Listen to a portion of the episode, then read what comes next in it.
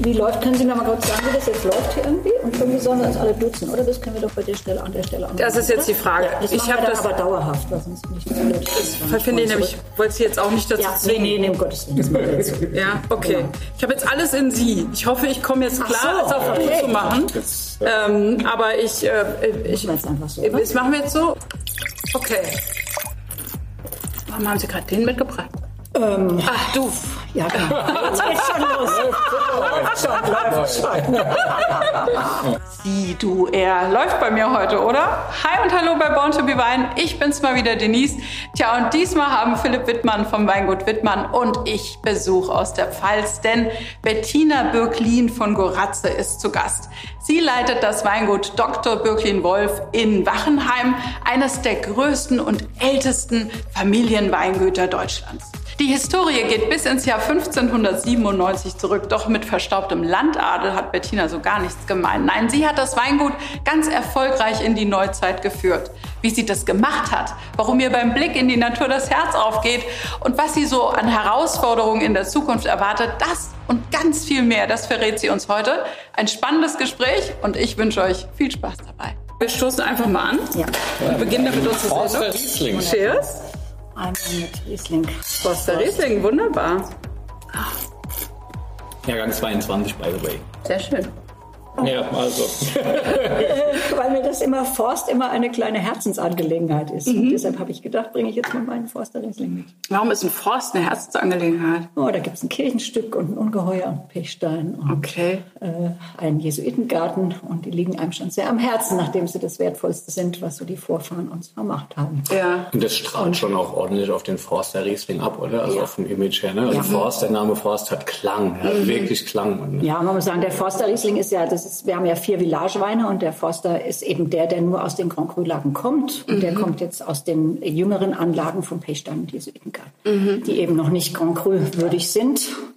Und deshalb sind das die Trauben, die sich in diesem Village Wenn man, finden. wenn man dann jetzt Forster Riesling ähm, im Glas hat, heißt dann auch im Prinzip Basaltboden ja, mit teilweise ein bisschen Buntsandstein mit eingestreut. Genau.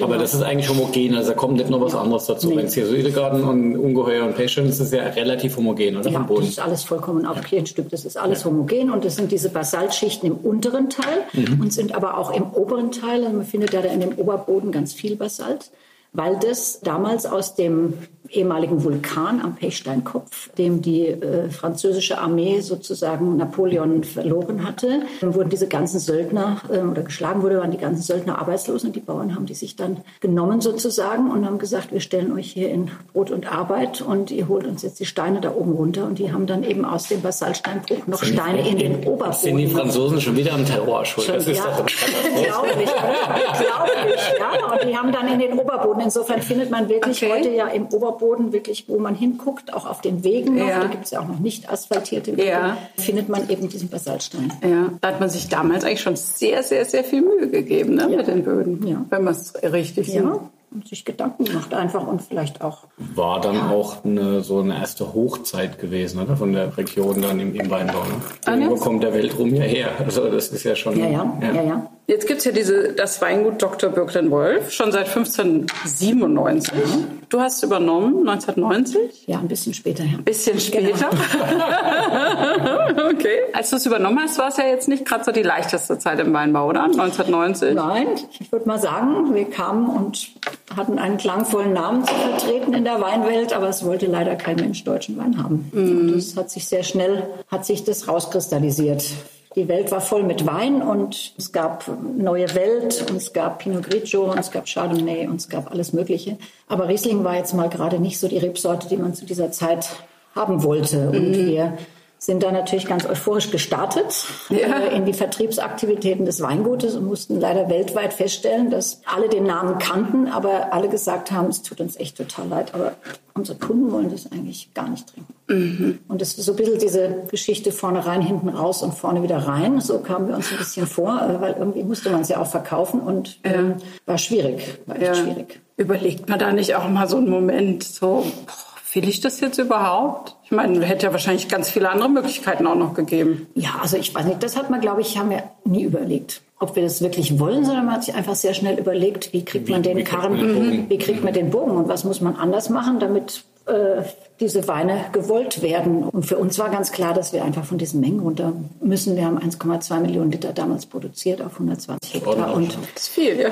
haben dann innerhalb von wenigen Jahren das runtergeschraubt auf zwei Drittel. Das ist ja auch so ungefähr die heutige Menge, sind diese 400.000 Liter und auf 85 Hektar. Und mhm. damit kam dann auch ja, einher dann wieder ein Qualitätsdenken.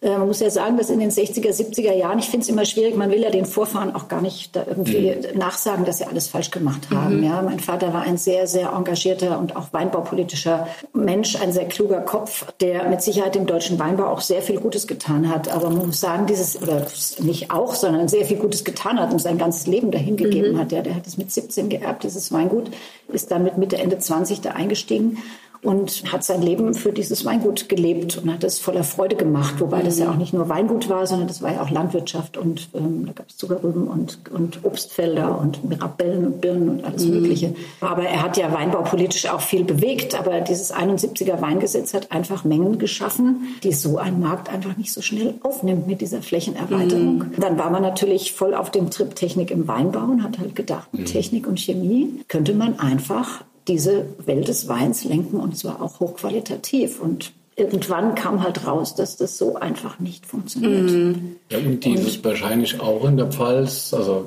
obwohl die Pfalz ja noch viel mehr für trocken steht als alle anderen Regionen, war es ja so, dass äh, diese fruchtsüßen Weine einfach über diese In-Phase der 70er Jahre dann doch auch äh, existent waren und gar nicht den klassischen Stil verkörpert haben, ja. die ja dann auch im Markt waren, die ja, ja. letztendlich auch die Probleme geschaffen hat. Also insgesamt für den deutschen Wein war ja eins der Probleme die Wahrnehmung, was steht eigentlich dahinter? Ist er jetzt trocken? Ist er fruchtsüß? Mhm. Ist er gehaltvoll? Ist er leicht? Die Bandbreite war wahnsinnig groß an, an dem, was da produziert wurde und dadurch war das Profil auch irgendwo verwischt. Es war ein totales Verwirrspiel, weil wir hatten eine Preisliste, die war so dick gefühlt, da waren hunderte von Positionen drin, weil mhm. jede einzelne kleine, kleine Lage wurde als Lage vermarktet. Und dann eben mit, entweder mit unterschiedlichen Rebsorten, da gab es ja dann auch Muscat Ottonel und, und Ortega und Bacchus und Gewürztraminer und gab es hunderttausend Sachen. Mhm. Und die Weine wurden dann aus jeder Lage dann als QBA, als Kabinett, trocken, halbtrocken, restsüß, als Spätlese, vielleicht auch noch trocken mhm. und halbtrocken. Kriegt man selbst irgendwie nicht mehr ähm, durch, ehrlich das gesagt. Das war eine Bandbreite von mhm. bis und mhm. aus jeder Lage wurden ja da 10 bis 15 Weine produziert und das über eine Vielzahl von Lagen. Mhm. Und es gab einfach einen riesigen riesigen Bauchladen, den kein Mensch mehr verstanden hat. Mhm. Und das war einfach, denke ich, das große Problem. Mhm.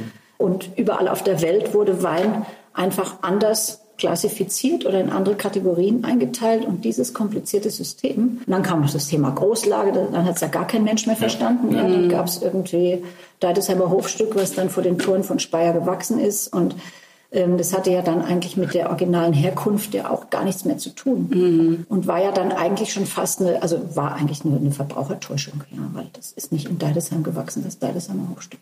Die Großlagen waren 90 Prozent nicht. Ja. ja. die Großlagen waren halt sehr groß. und wurden immer größer. Und Aber deine Mutter hat ja sehr lange das Weingut auch noch dann nach dem Tod deines Vaters äh, geführt.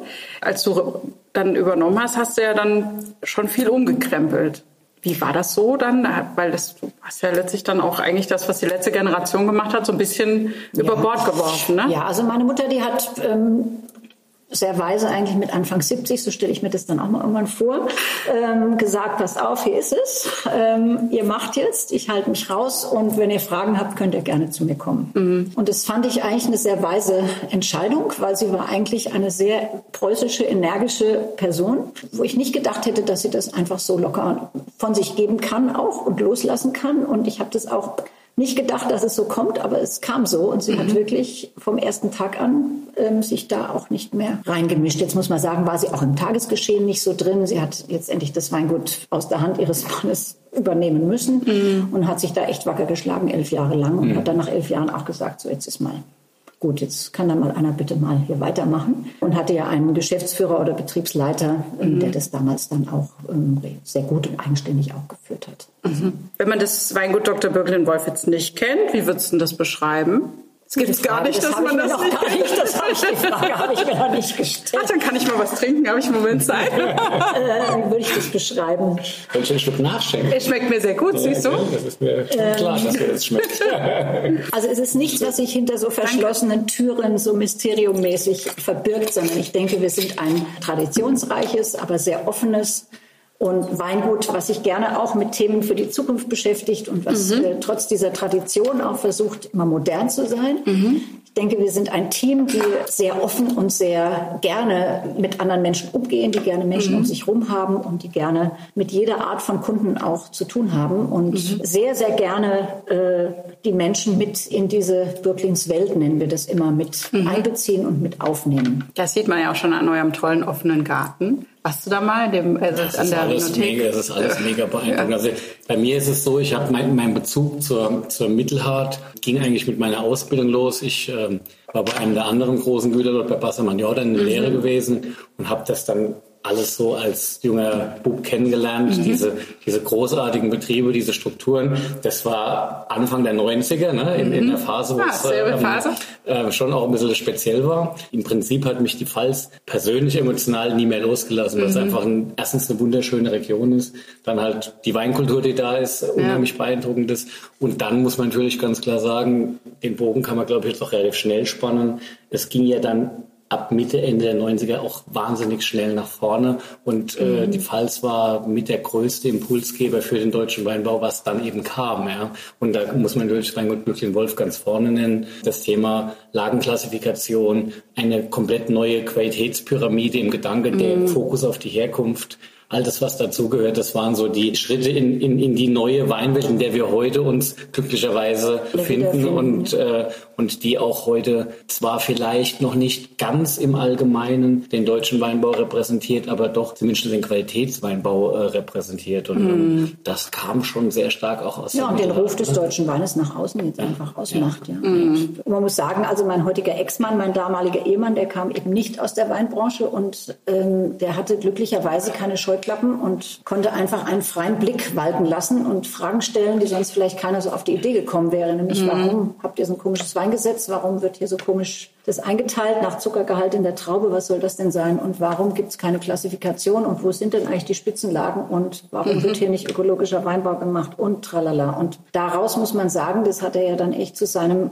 Steckenpferd gemacht und hat sich ja da wirklich die ersten Jahre, wenn man denkt, wir haben 1990 gekommen und haben 94 schon den ersten Grand Cru, damals hieß es dann noch großes Gewächs A, haben wir da schon auf den Markt gebracht. Also mhm. unser Reiterpfad war 94 der erste, der mhm. da schon unter die Kundschaft kam. Mhm. Und das ging dann schon relativ schnell. Ja. Da waren wir noch weit weg vom biodynamischen Weinbau. Ja, da haben wir mit 2001 mit angefangen auf einer Versuchsfläche in Ruppertsberg. Aber das war sieben Jahre vorher. Also da ist mhm. schon in unseren Köpfen also sehr schnell was passiert. Weil er hat auch gesagt, er hat gesagt, wirtschaftlich ist dieses Gut nicht mehr zu führen, so wie das jetzt läuft. Ja, mhm. das funktioniert nicht. Genau, also ich glaube, man selber wäre wahrscheinlich, wenn man so in so einem Wein gut auch verwoben ist und aufgewachsen ist, auf so eine Idee wahrscheinlich gar nicht gekommen. Ja, der Blick, Zu dem Blick Zeitpunkt von außen, der Blick von außen war da wirklich sehr, sehr hilfreich und deshalb muss man wirklich, ist man ihm da auch, das muss man wirklich heute auch sagen, wirklich zu Dank verpflichtet, weil er da ähm, gemeinsam dann auch mit, mit Steffen Christmann, mit Köhler Ruprecht und mit, mit dem Bernd Philippi damals und Georg Musbacher, Sabine und Jürgen Düringer wir haben ja dann so ein bisschen so eine Lageerklärung zur Lage der Region gemacht und mhm. haben uns da einfach gesagt, wir können das ja gar nicht alles alleine machen. Das war dann 96 und haben uns da, genau, ne? haben uns da auf den Weg gemacht, einfach mhm. mal ein bisschen was nach außen zu kommunizieren, was das eigentlich auf sich hat mit den Lagen und warum mhm. das eigentlich die Spitzenlagen sind und woher das kommt und haben dann das Glück gehabt, diese Katasterkarten zu finden. Da ist eben auch, da hat mein Mann eben auch gesucht, wie blöd und ist dann wirklich auf diese Karten gestoßen. Ja, man muss ja dann insistieren, mhm. muss ja das so ein Kämpfernatur sein, ja. auch, weil von alleine fliegt einem das ja alles nicht auf Auch so ein bisschen anstrengend ja? muss man sein. Ja, ne? man muss auch ein bisschen anstrengend sein und ein bisschen, ja, ist dann damit verbunden wahrscheinlich, ja. ja genau, genau, ja. Um das dann eben auch ähm, auf den Weg zu bringen. Und dann fielen uns ja diese Karten da in die Hand aus der äh, königlich bayerischen Zeit, die eben diese Weinbergslagen eingeteilt hatten in Bonitätsklassen zur Besteuerung der Weinberge, also eigentlich aus einem ganz anderen Grund, weil halt okay. halt die teuersten, wertvollsten Weinberge am höchsten besteuert wurden. Und so hatten wir dann einfach eine Unterlage, weil wir haben gesagt, wir können ja nicht einfach so hier mal eine Klassifikation so, aus der Hüfte raus geht's nicht. Also, stampfen. Man ja, braucht ja in irgendeiner Form ja. irgendeinen Beweis oder irgendeine Grundlage, die einem sagt, guck mal, das war, das war schon mal ganz 28 top. schon mal so. Mhm. Ja, da hat schon das Kirchenstück 65 Punkte gehabt, 65. Mhm. Und ja Da sind die traditionellen Weinbergsweine. Ja. Genau. Nicht wie meine Mitarbeiterin in der Vinothek, die haben wir dann am Anfang gefragt, Frau Ackermann, was sagen Sie denn den Kunden, welches ist der beste Wein? Dann hat sie gesagt, ich sagte Ihnen, die sind alle gleich gut. die sind alle super. Ja, die sind alle super.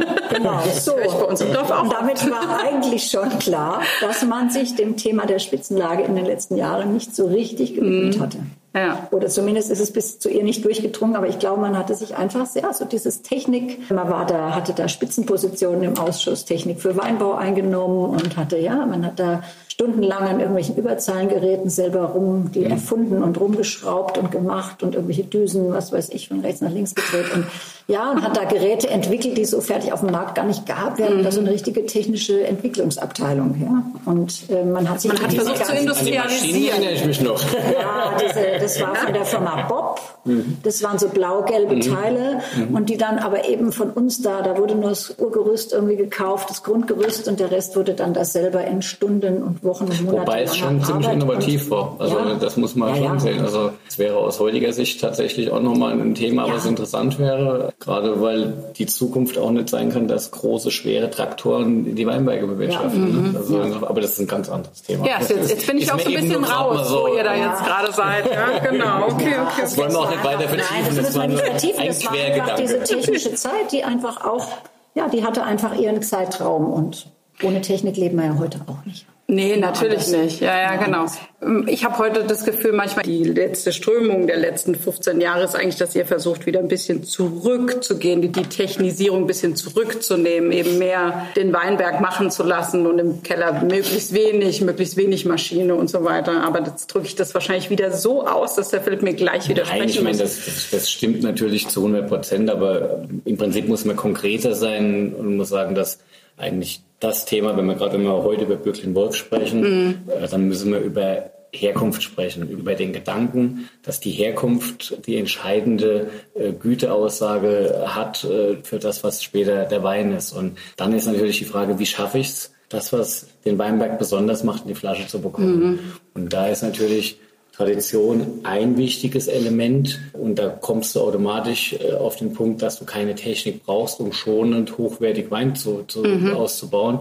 Nichtsdestotrotz, ich denke, da sind wir uns einig, wird man auch heute mit moderner Technik manchmal eine Situation gebracht, die einem besser macht. Und deshalb äh, ist natürlich Innovation in dem Bereich auch heute was sehr Wichtiges. Ja. Also es wäre falsch, wenn man, wenn man Spitzenweinbau, der sich an der Herkunft orientiert, auf ja, technikarm und traditionsreich Ja, okay. beschränkt, sondern es ist letztendlich, es ist So irgendwie. Ähm, Ja. das Thema Natur, Nachhaltigkeit, Herkunftsgedanke und der Weg dahin, dann eben daraus was Gescheites zu machen. Und da können wir uns lang drüber unterhalten. Ja, okay. Eigentlich geht es zurück, es geht schon zurück zu den Wurzeln, weil wir uns nämlich über die Wurzeln und über unsere Reben Gedanken Ja. machen. Und das ist eigentlich das Schöne. Ja. Wir wollen den Reben einen Boden bereiten, dass sie tief wurzeln können. Wir wollen ihnen ein gesundes Umfeld schaffen. Und deshalb geht man schon auf der einen Seite zurück zu den Wurzeln. Und ich denke, technisch hat man wahrscheinlich, also im alles, was den weinbaulichen Bereich äh, betrifft, versucht man da das technisch Wertvolle und die Errungenschaften der heutigen Zeit damit zu nutzen, um einfach schonend zu arbeiten, schonend arbeiten zu können, so sch- zu spritzen, dass nicht alles in alle Lande weht, dass man Sachen aufhängt, dass man was auch immer, ja, also unterschiedliche Unterstockbearbeitung, Dinge einfach, die dem, die der Pflanze und dem Boden gut tun. Und da kann man natürlich die moderne Technik nutzen, ja. Im Keller, also Kellermeister Nicola Libelli sagt immer kontrolliertes Nichtstun. Im Keller, ich denke, da hat man sich von vielen ähm, Gerätschaften wie einer Zentrifuge, einem Separator und solchen Dingen natürlich verabschiedet, schon vor langer, langer Zeit. Ich denke, im Keller war früher einfach viel, viel mehr Technik zu finden als heute.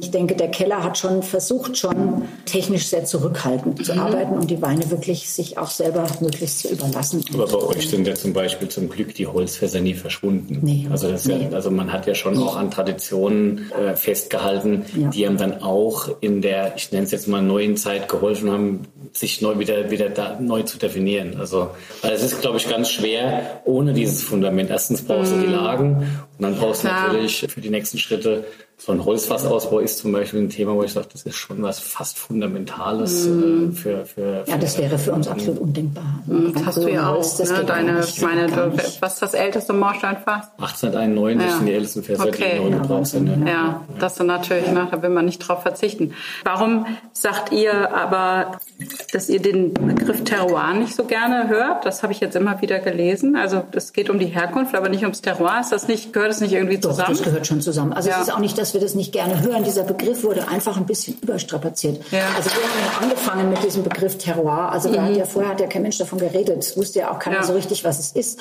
Und es ist ja nicht auch nur der Boden, sondern es ist ja das ganze Mikroklima eines mhm. Weinberges. Also es geht gar nicht nur um das Gestein, was sich da im Boden befindet, sondern es ist eigentlich die Lage in ihrer ganzen Ausrichtung, in ihrem Mikroklima, so wie sie da ist, mit dem Boden und allem, was dazugehört. Mhm. Es ist eigentlich ein wunderschöner Begriff. Das ist ein französischer Begriff und es gibt ihn leider als ein Begriff im Deutschen gar nicht zu übersetzen, weil das, äh, es gibt kein weil, richtiges weil es Wort auch komplexer dafür. ist, weil eigentlich sogar dann auch noch der Winzer mit da ja, reinspielt. eigentlich spielt also, noch der ganze Winzer spielt ähm, eigentlich alles mit da rein in mhm. diesem Begriff. Und es ist eigentlich ein schönes Wort. Es wurde dann nur, als man mal gemerkt hat, dass das vielleicht ein bisschen erfolgsversprechend ist, wurde es dann zu allen passenden und unpassenden Gelegenheiten in jedem Interview, in die Podcast, überall kam dann hundertmal dieser Begriff Terroir. Und das war dann ein bisschen mühsam. Und deshalb ja. haben wir vielleicht uns mal ein bisschen teilweise auch zurückgehalten, um auch andere Worte zu finden oder es zumindest mal so zu beschreiben, diesen Begriff, was es eigentlich überhaupt ist. Weil es wurde nicht so richtig verstanden und es wurde vielfach wirklich nur auf den Boden eigentlich. Mhm. Und, äh, Hast du dann im Weingut auf die Tafel geschrieben, Terroir jetzt nicht mehr sagen, so für alle Mitarbeiter? Nein, nein wir, haben das, wir sagen das auch heute noch. Also okay. ähm, es ist überhaupt kein verbotener oder schlechter Begriff, okay. sondern ich finde, das hat sich aber mittlerweile Gibt auch so noch so eine Tafel im Hof, wo ja. dann äh, morgens draufsteht, so. was gearbeitet wird? Nee, nee, nee die Tafel gab es ja früher. Heute es Handys und iPads. Ach, das gab es mal? Drauf steht was, ja, ja, klar. Überall ja? gab es Tafeln, ja, cool. natürlich gab es Tafeln, wo alles draufstand. Hattest du das auch, da wo du angefangen hast? Ähm, ich habe das auch erlebt. Ja, ja. Also kann, bei uns zu Hause ist mir das jetzt nicht bewusst, aber das will ich auch nicht ausschließen, dass mhm. das mal existiert hat. Also ja, ich wundere mich, dass du das heute nicht mehr machst, so für alle direkt morgens. Ja, manchmal würde man sich echt wünschen, wenn man sieht, was da heute alles an Technik Einzug hält. Manchmal macht das ja auch nur kompliziert. Fair, fairerweise macht man ja mit einer WhatsApp auch nichts anderes. Ne? Also, ja, stimmt. immer in die Gruppe. Ja, das Wichtigste sind dann immer die ganzen Wetterdienste, die dann da aufgerufen mhm. werden. Jeder hat einen anderen in seinem Handy und dann genau wird dann abgewogen, was da jetzt gerade passiert. Heute hältst du ein bisschen die Luft an, genau, gell? Ja, ja, weil Unwetter vorausgesagt sind. Ja, ja, nee, nein, aber es ist so, es gibt ja dann zehn verschiedene Handys, zehn unterschiedliche mhm. Wetterberichte und jeder hat dann irgendwas anderes. Und ja. ja, das ist also im Prinzip ist er sowieso der beste Winzer, der, der das Wetter kennt. Ja. aber der muss In- und auswendig. Der muss noch geboren werden. Der Winzer, den gibt's noch nicht. Den gibt's noch nicht. Du hast doch gar nichts zu dem Forster Riesling gesagt. Weil wenn die Bettina jetzt was zu dem Forster ja, nee, sagt, wäre ja verrückt. Du musst doch nachher ja schon Philipp sein. Im Prinzip äh, widerspiegelt der Wein, wir reden über 22er Jahrgang, ein trocken heißes Jahr, was mit so viel frische Saftigkeit mhm. und Aromatik daherkommt, wo man sich mal wieder wundern kann, wie schafft das 22 dieses Tänzerische zu bekommen und für mich sind die 22 ja immer aromenintensiv und, und, und der Forster Riesling ist es in dem Fall auch wirklich, ja, ist schon unheimlich viel drin, da ist sehr viel Substanz drin, sehr, die gelben Früchte, finde ich, sind, sind sehr klassisch da. Das geht schon auch ein bisschen ins Tropische, was auch für den Jahrgang spricht, der eben eine, eine gute Grundreife hat. Aber dann, und das ist das Schöne, dann kommt am Gaumen plötzlich so ein zarter, zart-salziger Kick und dann kommt die Frische, dann kommt die Säure und die ist auch munter da und lässt den Wein, Spaß, lässt ja. den Wein einfach in der Länge einfach am Gaumen klingen, so dass du einfach Lust auf nächste Glas hast. Also es ist ein wunderschöner Wein, der ohne Frage aber auch seine Entwicklungsbogen nehmen wird und mit Sicherheit über Jahre äh, Spaß machen wird. Die meisten Flaschen davon werden wahrscheinlich in den ersten drei, vier Jahren getrunken sein, aber es ist ein Wein, der mit Sicherheit ohne Probleme auch ein paar Jahre länger lagern kann und Spaß machen wird. Also das muss jeder selbst entscheiden, was er damit macht. Und ich finde klar, diese Frucht, dieses Charmante, das animiert ja auch und deshalb ist es auch erlaubt, das jung zu trinken. Also um Gottes Willen. Ja. Ich will damit nur sagen, ja. es geht auch anders. Aber man könnte den auch ohne weiteres liegen lassen. Also wir empfehlen das auch teilweise, weil das ist gerade bei diesem Wein würde das schon Sinn machen. Also die Forster haben ja insgesamt, das ist das sind eben alles Grand Cru Weinberge. Das mm. sind einfach Weine, der kann schon ein paar Jahre noch eben. vertragen. Eben, und ja. dann wird er bestimmt noch charmanter, als er das momentan ist. Fast nicht vorstellbar. ja. Also bei mir ist es jetzt so, dass ich langsam auch im 22er Jahr Jahrgang so ankomme in dem Sinn, dass ich mal sage, okay, ich trinke doch mal Glas mhm. von. Ich wehre mich ja immer gegen den jungen Jahrgang, weil mir das alles immer zu früh ist und wie auch mhm. immer. Aber dann stelle ich doch immer fest, wenn es dann mal Sommer ist Mhm. Und dann irgendwann man sich mal drauf einlässt, dann gefallen sie einem doch. Dann gefallen sie einem doch, gell? Dann muss man gar nicht bei jedem immer warten und sagen, nee, noch nicht.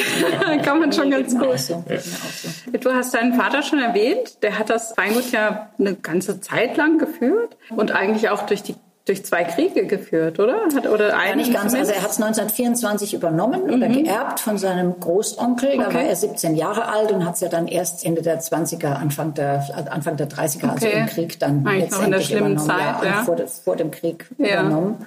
Genau, und hat es dann eigentlich durch den Zweiten Weltkrieg geführt. Mhm. Was ist dir da so überliefert? Was hat er so erzählt von der Zeit? Das war ja ein ähm, riesen Weingut. Ich meine, wenn man heute allein die ganzen Gebäude sieht, das war ja damals auch schon. Also, also das war ja ein völlig anderes Unternehmen, als das heute ist. Mhm. Die Weingüter waren ja alle damals, ähm, waren landwirtschaftliche Betriebe. Da mhm. gab es ganz früher, gab es noch Waldbesitz, es gab ein Bankhaus, es gab noch zu den Wolfschen Zeiten auch und es gab ähm, vor allem Landwirtschaft eben, Zuckerrüben, Getreide, Mirabellenanlagen, Birnenanlagen, Äpfelanlagen. Dann gab es eine ganze Gärtnerei, dann gab es ein Hofgut noch in Ruchheim, das liegt so vor den Toren Ludwigshafens, mhm. äh, mit Viehzucht. Dann gab es bei uns ja auch Viehzucht. Es gab Pferde, es gab Kühe, es gab Schweine, es gab Tausende von Hühnern. Also das war ein vollkommen anderes und es gab Wein, ja, ja so um die 50 Hektar mhm. und der Rest war eben, der war, ja, und der Rest war Landwirtschaft und dann, ja, was hat er erzählt aus den Jahren? Er war natürlich, der war Weinbau und überhaupt landwirtschaftspolitisch sehr viel unterwegs. Mhm. Also er hat sehr viel Verbandsarbeit gemacht. Also dieser Betrieb wurde eigentlich völlig anders geführt, als er heute geführt wird. Mein Vater mhm. war eigentlich der Repräsentant nach draußen. Also bei Berufsbezeichnungen hieß es auch immer, er ist Landwirt. Okay. Wenn, wenn man als Kind gefragt wurde, was ist dein Vater? Landwirt. Okay. Das hieß ja. nicht Weinbauer, Weingutsbesitzer, Önologe oder irgendwas, ja. sondern Landwirt. Landwirt, genau. Ja. Und das hat es eigentlich beschrieben, was er viele Jahre bis Ende der 60er Jahre so betrieben hat. Mhm. Und nämlich Landwirtschaft. Und natürlich als Aushängeschild ähm, das Weingut. Mhm. Und der Rest ähm, ging dann halt auf den Großmarkt, was weiß ich wohin. Und als das dann eben Mitte der 60er der Weg in die Europäische Wirtschaftsgemeinschaft damals, die EWG, so langsam geöffnet wurde und sichtbar wurde, hat er gesagt, pass mal auf, das ist hier alles schön, aber wir sind zu klein, um in diesem europäischen Markt zu bestehen. Also lass uns mal die ganze Karte auf den Weinbau setzen. Da mhm. sehe ich mehr Chancen, ähm, äh, wirtschaftlich erfolgreich zu sein. Und letztendlich war das genau richtig. Also wir mhm. haben dann 1990 noch ein paar Zuckerrübenrechte und ähm, einen Zuckerrübenacker und noch einen Getreideacker und noch ein bisschen was äh, derartiges. Aber der Rest war dann schon, war dann schon alles Weinbau, was halt mhm. mit dem 71er Weingesetz dann alles angelegt wurde. Und das, dieses Gut in Ruchheim wurde dann an die BSF verkauft als Versuchsgut. Und mhm. die Erträge hat man dann auch genommen, um sie dann einfach in den Weinbau mhm. zu stecken. Zu investieren. Mhm. Ja, ich meine, ich habe Bilder gesehen, auch bei euch auf der Homepage von deinem Vater mit Ludwig Erhard oder deine Eltern, glaube ich, schon in Esket. Also das ist ja schon so ein bisschen anders, als man so das von anderen Weingütern kennt. Ja. Also ich denke, du bist auch ganz anders aufgewachsen im Zweifel. Ja, also Lass uns doch mal ein bisschen teilhaben. Ja, das war doch, sehr, dass wir sind jetzt ganz, sehr schön aufgewachsen.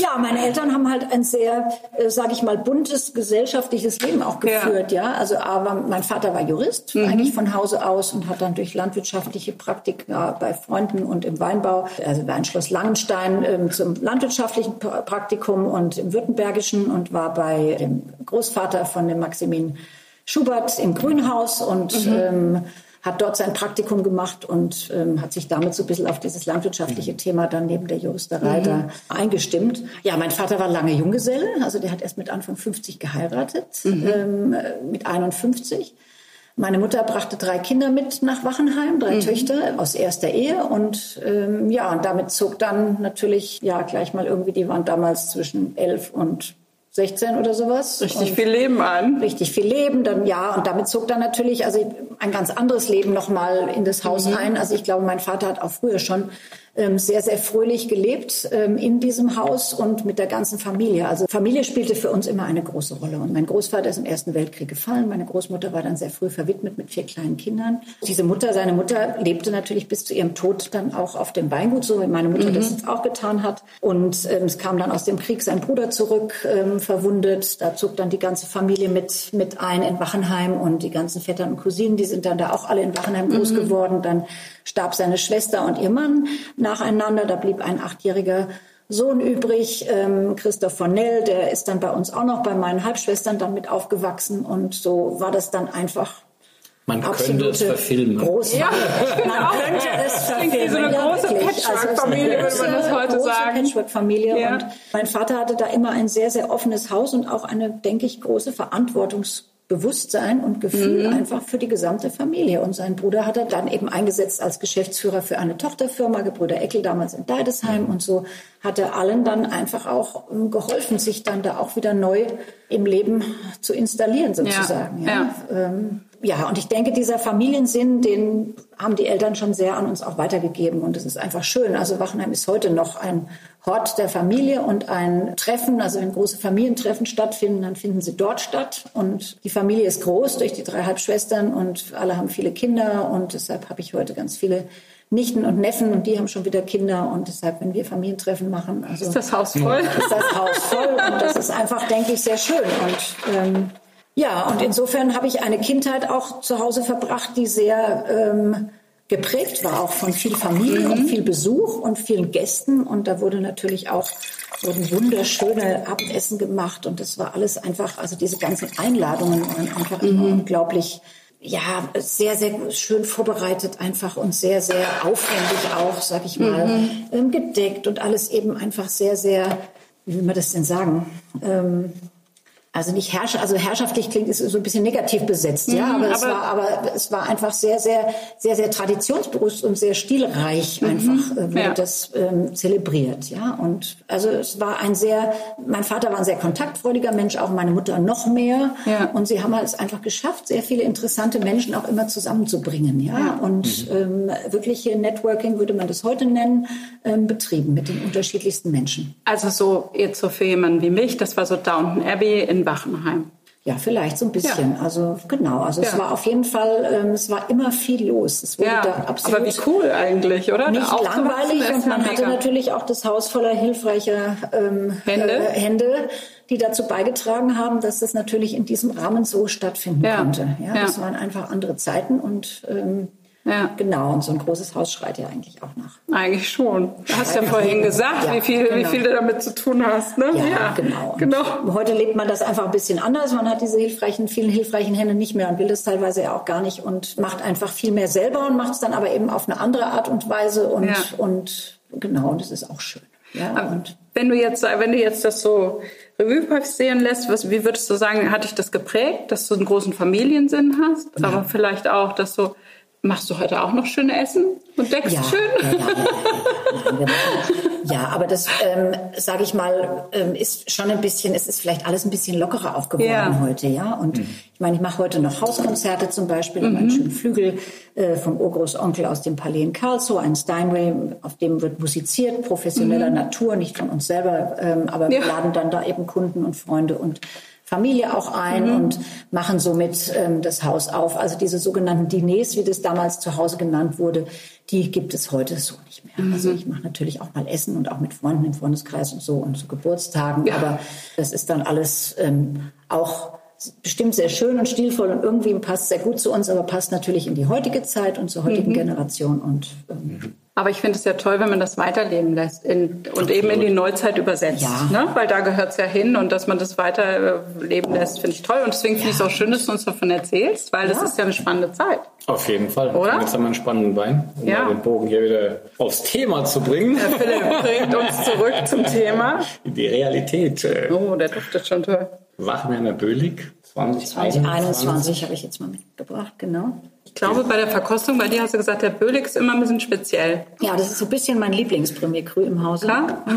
Ja, aber mit dem habe ich so viele tolle Erlebnisse einfach gehabt. Und es ist der einzige Weinberg, der ein richtiges Kalkriff hat ähm, im Weinberg. Und deshalb ist das so ein bisschen was schon, was schon was Besonderes. Also nicht im gesamten Weinberg, aber in einem Teil, der dann auch eben als dieser Premier Cru vermarktet wird. Und 21 war jetzt nach diesen vielen heißen Jahren, war das ja mal ein bisschen kühlerer Jahrgang. Und insofern habe ich gedacht, passt das auch ganz schön. Wunderschöne Frische, tolle Säure. Das ist halt 21, knackt halt. Ja, ja, die sind ne? richtig Das knackig ist, und der ähm, immer noch, ne, jetzt haben wir 23, der ist ja immer noch jung und der ist noch viel zu jung und kann noch Auf jeden Fall. ganz lange reifen und momentan knackt die Säure schon, knallt noch schon richtig und das ist aber mir gefällt es auch, muss ich sagen. Und die 21er haben ja am Anfang, hat man ja schon so ein bisschen gebraucht, sich in diesen Jahrgang da reinzutrinken. Ja, und, ähm, ja. also das genau. war, war am Anfang schon sportlich. War eine, als, war eine kleine als, Herausforderung, die aber unglaublich Spaß gemacht hat, finde ich. Und, aber ich sag mal so, in der Pfalz ist es ja dann noch so, dass man ja dann trotzdem eine reife Säure hat. Bei uns ist das auch irgendwie noch händelbar, aber ich weiß echt, als ich die ersten Fassproben von Eva von der Mosel probiert habe, von meiner Frau, habe ich erstmal gedacht, holla, ernsthaft? und, und ähm, am Ende muss ich gestehen, die Weine sind auch gut geworden. Das macht auch total Sinn. Aber da habe ich mich erstmal dran gewöhnen müssen. Ja, ja. Das ist dann schon, wenn so ein kühles Jahr an der mhm. Mosel, das ist dann schon nochmal noch mal eine andere Hausnummer. Naja, und auch nach den Jahrgängen, ich meine, mit 17 fing es ja schon an. Wir haben gleich nachher noch ein 17er Geistbüll da. Da fingen ja diese heißen Jahre an. Dann hatten wir 18, 19, 20. Das waren ja diese granatenheißen Sommer. Und dann kam 21 ja plötzlich was, was ganz anderes, ja. Und da genau. muss sich ja auch der, ja. der Kunde erstmal, da ja. muss man sich selber dran gewöhnen, da muss sich der Kunde dran gewöhnen, dass da jetzt einfach mal was ganz anderes passiert. Und das ist ja eigentlich das Schöne auch an diesem Beruf, dass nichts mhm. gleich ist und jeder Jahrgang stellt eine neue Herausforderung dar und immer wieder passieren Dinge, die noch nie passiert sind und die immer wieder, da kann man 100 Jahre Erfahrung haben. Jeder Jahrgang ist immer wieder anders und genau, kann, man so kann immer sagen, so ähnlich wie mhm. oder so, aber es ist immer nur so ähnlich wie, sondern es ist nie wie. Ja. Weil, und dann kommt es immer drauf an, wo. Ja, dann kommt es immer drauf an, wo. Es gibt ja sowieso 100.000 Möglichkeiten, wie dann so ein Jahrgang wie groß ist denn die Lage Böhlig und wo liegt denn die genau? Ich muss gestehen, ich bin da tatsächlich. Also die Lage Böhlig ähm, liegt direkt äh, gegenüber von dem Rechbächen. Mhm. Sozusagen ist unser nördlichster Premier Krühweinberg. Mhm, okay. Ist ein paar, ich müsste nicht ganz genau festlegen, Hektar groß. Und ein kleiner Teil davon ist eben auf Kalk. Auf Kalk, okay. genau. Mhm. Ich bin begeistert. Ich habe an dem Abend, als wir dich besucht haben, äh, durften wir ja noch war unglaublich nett. Da hatte nämlich eigentlich die Vinothek schon geschlossen und wir durften noch ein Stündchen in diesem Garten verbringen. Mit Stimmt, einer, genau. mit Flasche einer Flasche davon. Genau. Unglaublich, ne? Guckst dann da auf die Weinberge, traumhaft. Sitzt da mit diesem Wein. Besser kann das Leben eigentlich nicht sein, ne? War ja eigentlich dann keiner mehr da. Es war ja wirklich unglaublich schön, saßen da in der Sonne. Also kann ich jedem nur mal raten zu euch zu fahren, bis während die Vinothek aufhat, ich glaube bis 18 Uhr, ja, genau, darf man in den genau, Garten genau. mit Blick auf die Weinberge oder auf die Lavendelallee, ja. nennt ihr das so? Ja, ja? gibt es diese Picknicks noch? Gibt es das noch? Nee, das machen wir alles nicht. Das, äh, nee, wir machen unser Foodtruck-Wochenende mhm. immer am ersten Wochenende im äh, Monat von Mai bis September. Mhm. Da kommt ein Foodtruck und dann machen wir das im englischen Garten, aber mhm. wir wollen mit diesem ganzen Essen nichts mehr zu tun haben. Ja, gut, wir wollen Wein machen. Das ist, ja, nee, wir wollen, wir wollen Wein machen. Und, genau, und dann aber dieser Bölig nochmal zur Erklärung. Also wenn man aus Wachenheim rausfährt Richtung Süden, und das letzte Haus, also das Weingut gegenüber, also Wolf, ja, ähm, ja. wenn man da reinfährt und immer geradeaus fährt, dann liegt rechts der Bölig. Also quasi der, von der Burg sozusagen. Ja, unterhalb von der mhm. Burg. Also. Ihr bewirtschaftet ja ganz schön viele Lagen. Welche Lagen sind das? Ähm, sag mal so ein bisschen, was dazugehört. Das Kirchenstück zum Beispiel. Ja, also Forst, die vier habe ich ja vorhin schon genannt. Mhm. Kirchenstück, Jesuitengarten, Pechstein, Ungeheuer. Mhm. Dann haben wir in Wachenheim unsere, also das ist jetzt alles Wachenheim. Also das war Forst, die Grand Cru-Lagen. Dann mhm. kommt Wachenheim, sind die Premier Cru-Lagen. Das ist Gerümpel, Böhlig, Altenburg, Goldbechel und Rechbechel. Gerümpel gefällt das, mir das, besonders, das der Name. So, das ist so ein bisschen wie in so, ne? Das ist äh, Bachenheim hat ja auch wirklich äh, einen Ruf und ja. äh, Glanz, aber Bachenheim sind erste Lagen, mhm. nebendran in Forst sind große Lagen und man könnte sicherlich auch die Diskussion anzetteln, ob nicht in der in Bachenheim die eine oder andere der ersten Lagen auch eine große Lage ja. ist. Ne? Also diese Diskussion könnte man führen. Manchmal ist es auch gar nicht notwendig, wenn man auf Merceau schaut. Die in Merceau gibt es auch nur Premier Cruise, nebendran liegt Puligny mit den Grand Crus und mhm. Merceau hat deshalb kein Imageproblem. Im mhm. Gegenteil. Also das ist, aber es ist ganz, ganz interessant von der, von, von der. Ja, also wir sagen bei Gerümpel zum Beispiel, sagen wir immer, es ist unser kleiner Pechstein. Weil das Gerümpel, also Wachenheim und Forst trennt im Prinzip, also Pechstein und Gerümpel trennt einen Wirtschaftsweg. Mhm. Okay. Und ähm, da ist natürlich in dem Gerümpel sind natürlich auch noch Basaltanteile drin, die jetzt nicht mehr so mhm. stark sind äh, wie im Pechstein, aber natürlich noch vorhanden und das merkt man dem Wein mhm. schon auch an. Also Manche sagen ja, das Kirchenstück wäre so ein bisschen der Montrachet Deutschlands ja, sagt man, haben, haben nette, nette Journalisten, nette Journalisten, Journalisten haben das, haben das mal geschrieben. Ja, genau. Als wir da drin standen, hast du auch so, wurdest du so ein bisschen still? Ja, das ist einfach so eine, also ich finde schon, das Kirchenstück hat so, hat wirklich was Sakrales und was ganz Besonderes. Das hat so eine mhm. eigene Seele, dieser ja, Weinberg. Ja. Und ähm, ist auch immer was Besonderes in der Ernte. Also so die Entscheidung, wann ja, wird das Kirchenstück gelesen. Dann sagt, jetzt geht also, da. Ja, die, das und das ist auch klar. die Aufregung, bis es dann auch drin ist. Also man will ja diese Trauben, die man das ganze Jahr da wirklich gehegt und gepflegt hat, wie alle anderen, aber noch mehr als alle anderen, eigentlich schon rein emotional. Und mhm. das möchte man einfach in bestmöglichem Zustand in den Keller kriegen, ja. Und das ist immer die Entscheidung, wenn man dann rausgeht und probiert und sagt, lass mal noch einen Tag hängen. Was sagt denn der Wetterbericht? Lass mal noch zwei Tage hängen. Was sagt denn dein Wetterbericht? Ja, was sagt denn dein Wetterbericht? Und dann muss man einfach immer, ja, man muss dann abschätzen. Das ist ja alles immer, da spielt man natürlich dann auch ein bisschen Absolut. dieses Risiko ja. abwägen und sagen, also die Trauben sind noch so gesund und ah, die physiologische Reife, aber so zwei Tage täten denen echt noch gut. Und dann, ja, und dann guckt man da und dann kommt aber ein riesen Regengebiet oder irgendwas, dann sagt man, überstehen Sie den Regen noch, lässt man es noch einmal reinregnen oder macht das mehr schlecht oder hält, kann man den Zustand noch verbessern oder eben nicht. Das muss man dann alles abwägen. Ja. Also die 2022 Kirchenstück Ernte war auch wirklich ein ganz besonderes Teil, muss man wirklich sagen, weil also wir sind zwischen zwei Gewittern da rausgegangen. Und, ja, das ist ähm, natürlich krass. krass. Und es war so krass, weil wir wussten, wir wollen diesen Weinberg, wir müssen ihn an diesem Tag holen. Mhm. Und ja, sind dann, dann hat es vormittags wieder geregnet, dann war es wieder nass, dann hat man gesagt, okay, jetzt holen wir dann nach der Mittagspause, dann sind wir nach der Mittagspause, wir haben aber schon im Wetterbericht gesehen, dass wir nur ein Zeitfenster von anderthalb Stunden haben. und wenn wir da mit allen Mann reingehen, dann können wir die 0,6 Hektar, da kriegt man dann schon rein.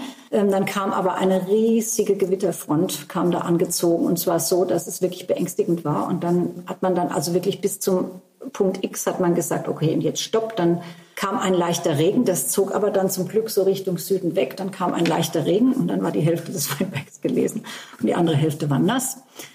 Die Mannen haben sich überlegt, was sie machen und dann haben sie sich äh, erfindungsreich ähm, äh, bei der Lebenshilfe in Bad Dürk haben sie Rückenspritzen geholt ja, und haben die Trauben trocken, ja, Ach so. um die Trauben trocken zu machen, trocken weil wir hatten dann wieder ein Fenster von zweieinhalb Stunden, bis der nächste Regen kam. Und dann haben wir die trocken, ja, haben wir die trocken gemacht und haben dann die zweite Hälfte gelesen.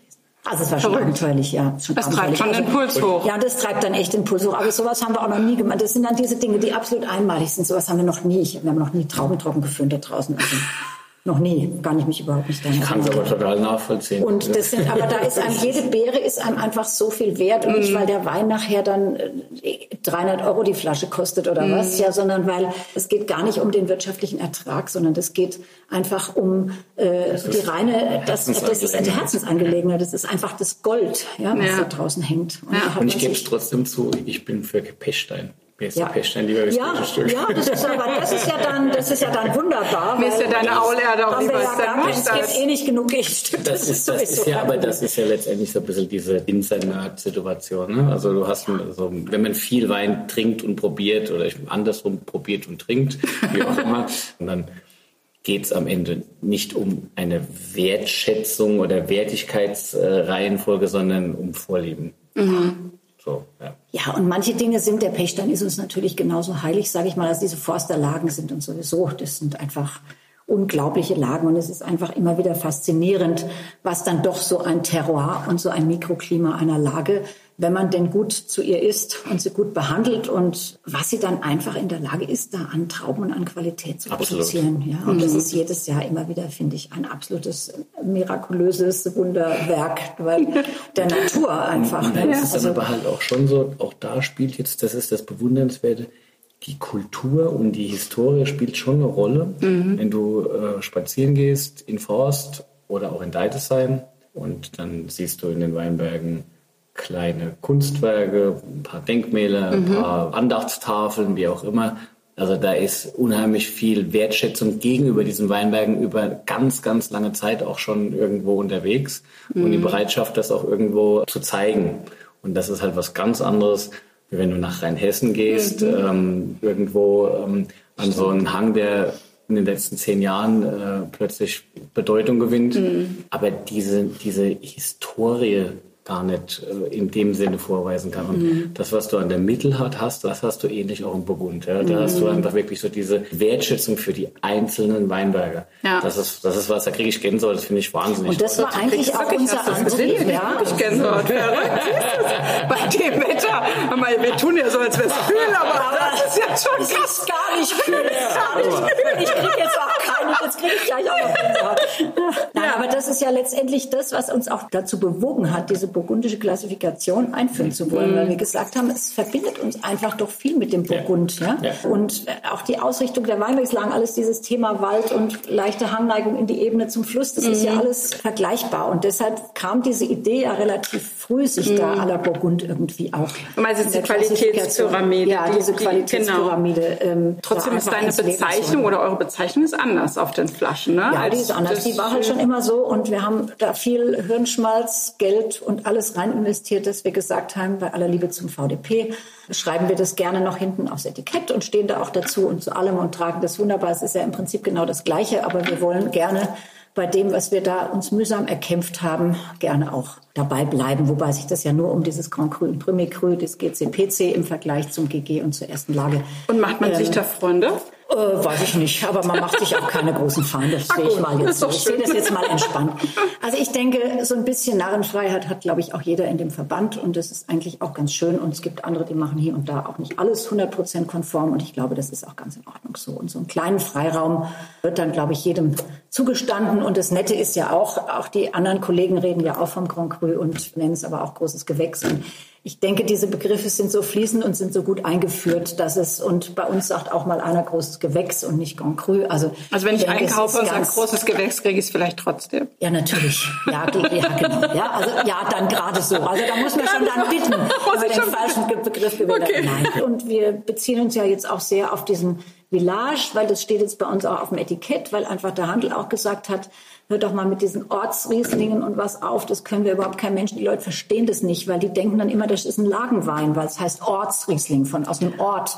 Also und, im äh, Ausland dann vielleicht, also nein, in Deutschland? England, also in Deutschland? in Deutschland nicht. Also bei uns kam wirklich der Handel und vor allem auch die Gastronomen, die haben gesagt, könnt ihr das nicht mal irgendwie anders nennen? Ach so. Äh, sag doch mal Village zu den Sachen. Haben wir gesagt, wir haben da gar kein Problem damit, wir finden es wunderbar und jetzt schreiben wir okay. es halt auch drauf. Aber es klingt auch denke, gleich ein bisschen exklusiver Village. Ja, ne? ich finde es total schön. Also Village klingt super. Village klingt super und ich glaube, das sagen auch viele äh, mittlerweile und das sind ja so Dinge, die sich dann einfach so du sagst ja bei deinem nachentwickeln. Ja. Wichtige ist ja das Ziel.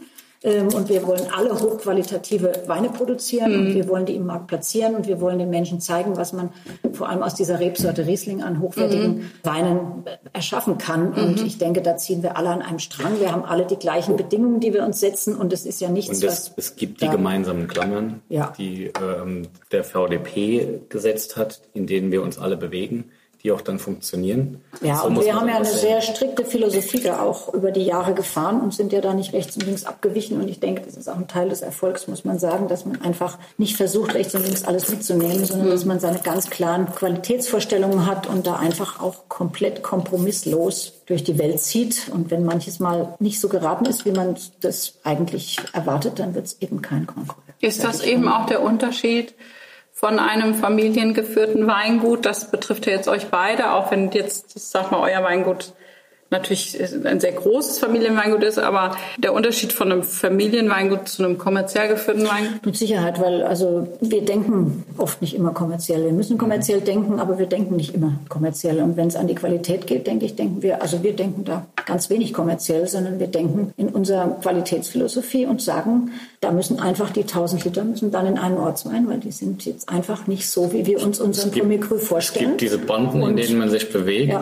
Und wenn die erfüllt sind, dann kommt die Ökonomie. Ja. Aber vorher müssen die Dinge erfüllt die müssen, sein. Die müssen, mhm. Das muss erfüllt sein. Und wenn das nicht ist, und ich glaube, nur so ist unser aller Erfolg zu einem Erfolg geworden. Und alles mhm. andere ist dann ähm, vielleicht ein kurzfristiger wirtschaftlicher Erfolg, aber von Dauer nicht geprägt. Ist denn dann, also ich meine, du hast ja auch wahnsinnig viel umgestellt, als du ins Weingut kamst. Du hast ja auch Dinge umgestellt. Ist das auch so ein bisschen jugendlicher Leichtsinn, dass man sich in dem Moment noch nicht überlegt, was das vielleicht auch für Risiken? Also ich meine, das hat ja alles geklappt. Es war ja auch, ihr habt ja aufs richtige Pferd gesetzt, ne? Auf die Qualität und aber es hat ja auch wirtschaftlich erstmal was bedeutet.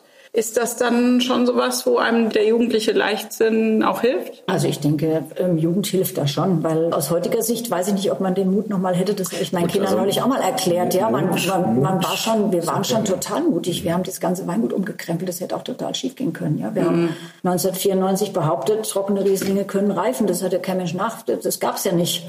Ja, wir hatten eine BB-Auslese trocken. Das war unser erster trockener Wein aus 1990, unser Generationswechselwein. Das war der erste trockene Riesling, den wir gemacht hatten im Weingut. Der war 1994, war der ganz nett gereift, aber da war ja von großer Reife auch noch nichts zu erkennen. Also wir haben das einfach behauptet und haben uns die Flaschen zurückgelegt und hatten ja keinerlei Beweis, dass das, ob das oder wussten nicht, ob das jemals funktionieren kann. Mhm. Wir haben es gehofft und es hat sich ausgezahlt. Ja, und wir haben halt versucht, hochqualitativ zu arbeiten, um da was hinzulegen, was eben auch die höchste Qualität, die wir zu damaligen Zeitpunkt machen konnten, war. Aber mhm. ob das funktioniert, den Schein hat uns keiner ausgefüllt und wir uns selber auch nicht. Also wir sind mal davon ausgegangen, dass das, funktioniert. Ja, oft im also, Leben so, dass man auch einfach sich auf was einlassen muss ja. und mhm. dann guckt man, was dabei Der blöde Spruch, no risk, no fun, war da schon irgendwie auch, ja, also ohne Risiko und wir sind mhm. da volles Risiko gegangen und vielleicht mhm. waren wir uns dessen gar nicht so bewusst. Im Nachhinein ist mir viel bewusster geworden, welches Risiko wir da eingegangen sind. Mhm. Und da ist dann in so einem Sog, man, man verändert was und dann läuft dieses Gleichzeitig ist es aber ja so, jetzt gibt es ja nachweislich auch Weingüter, auch in großer traditioneller Struktur, die zu der gleichen Zeit vor einer ähnlichen Herausforderung standen, mhm. die sich aber nicht getraut haben, Dinge zu verändern. Ja.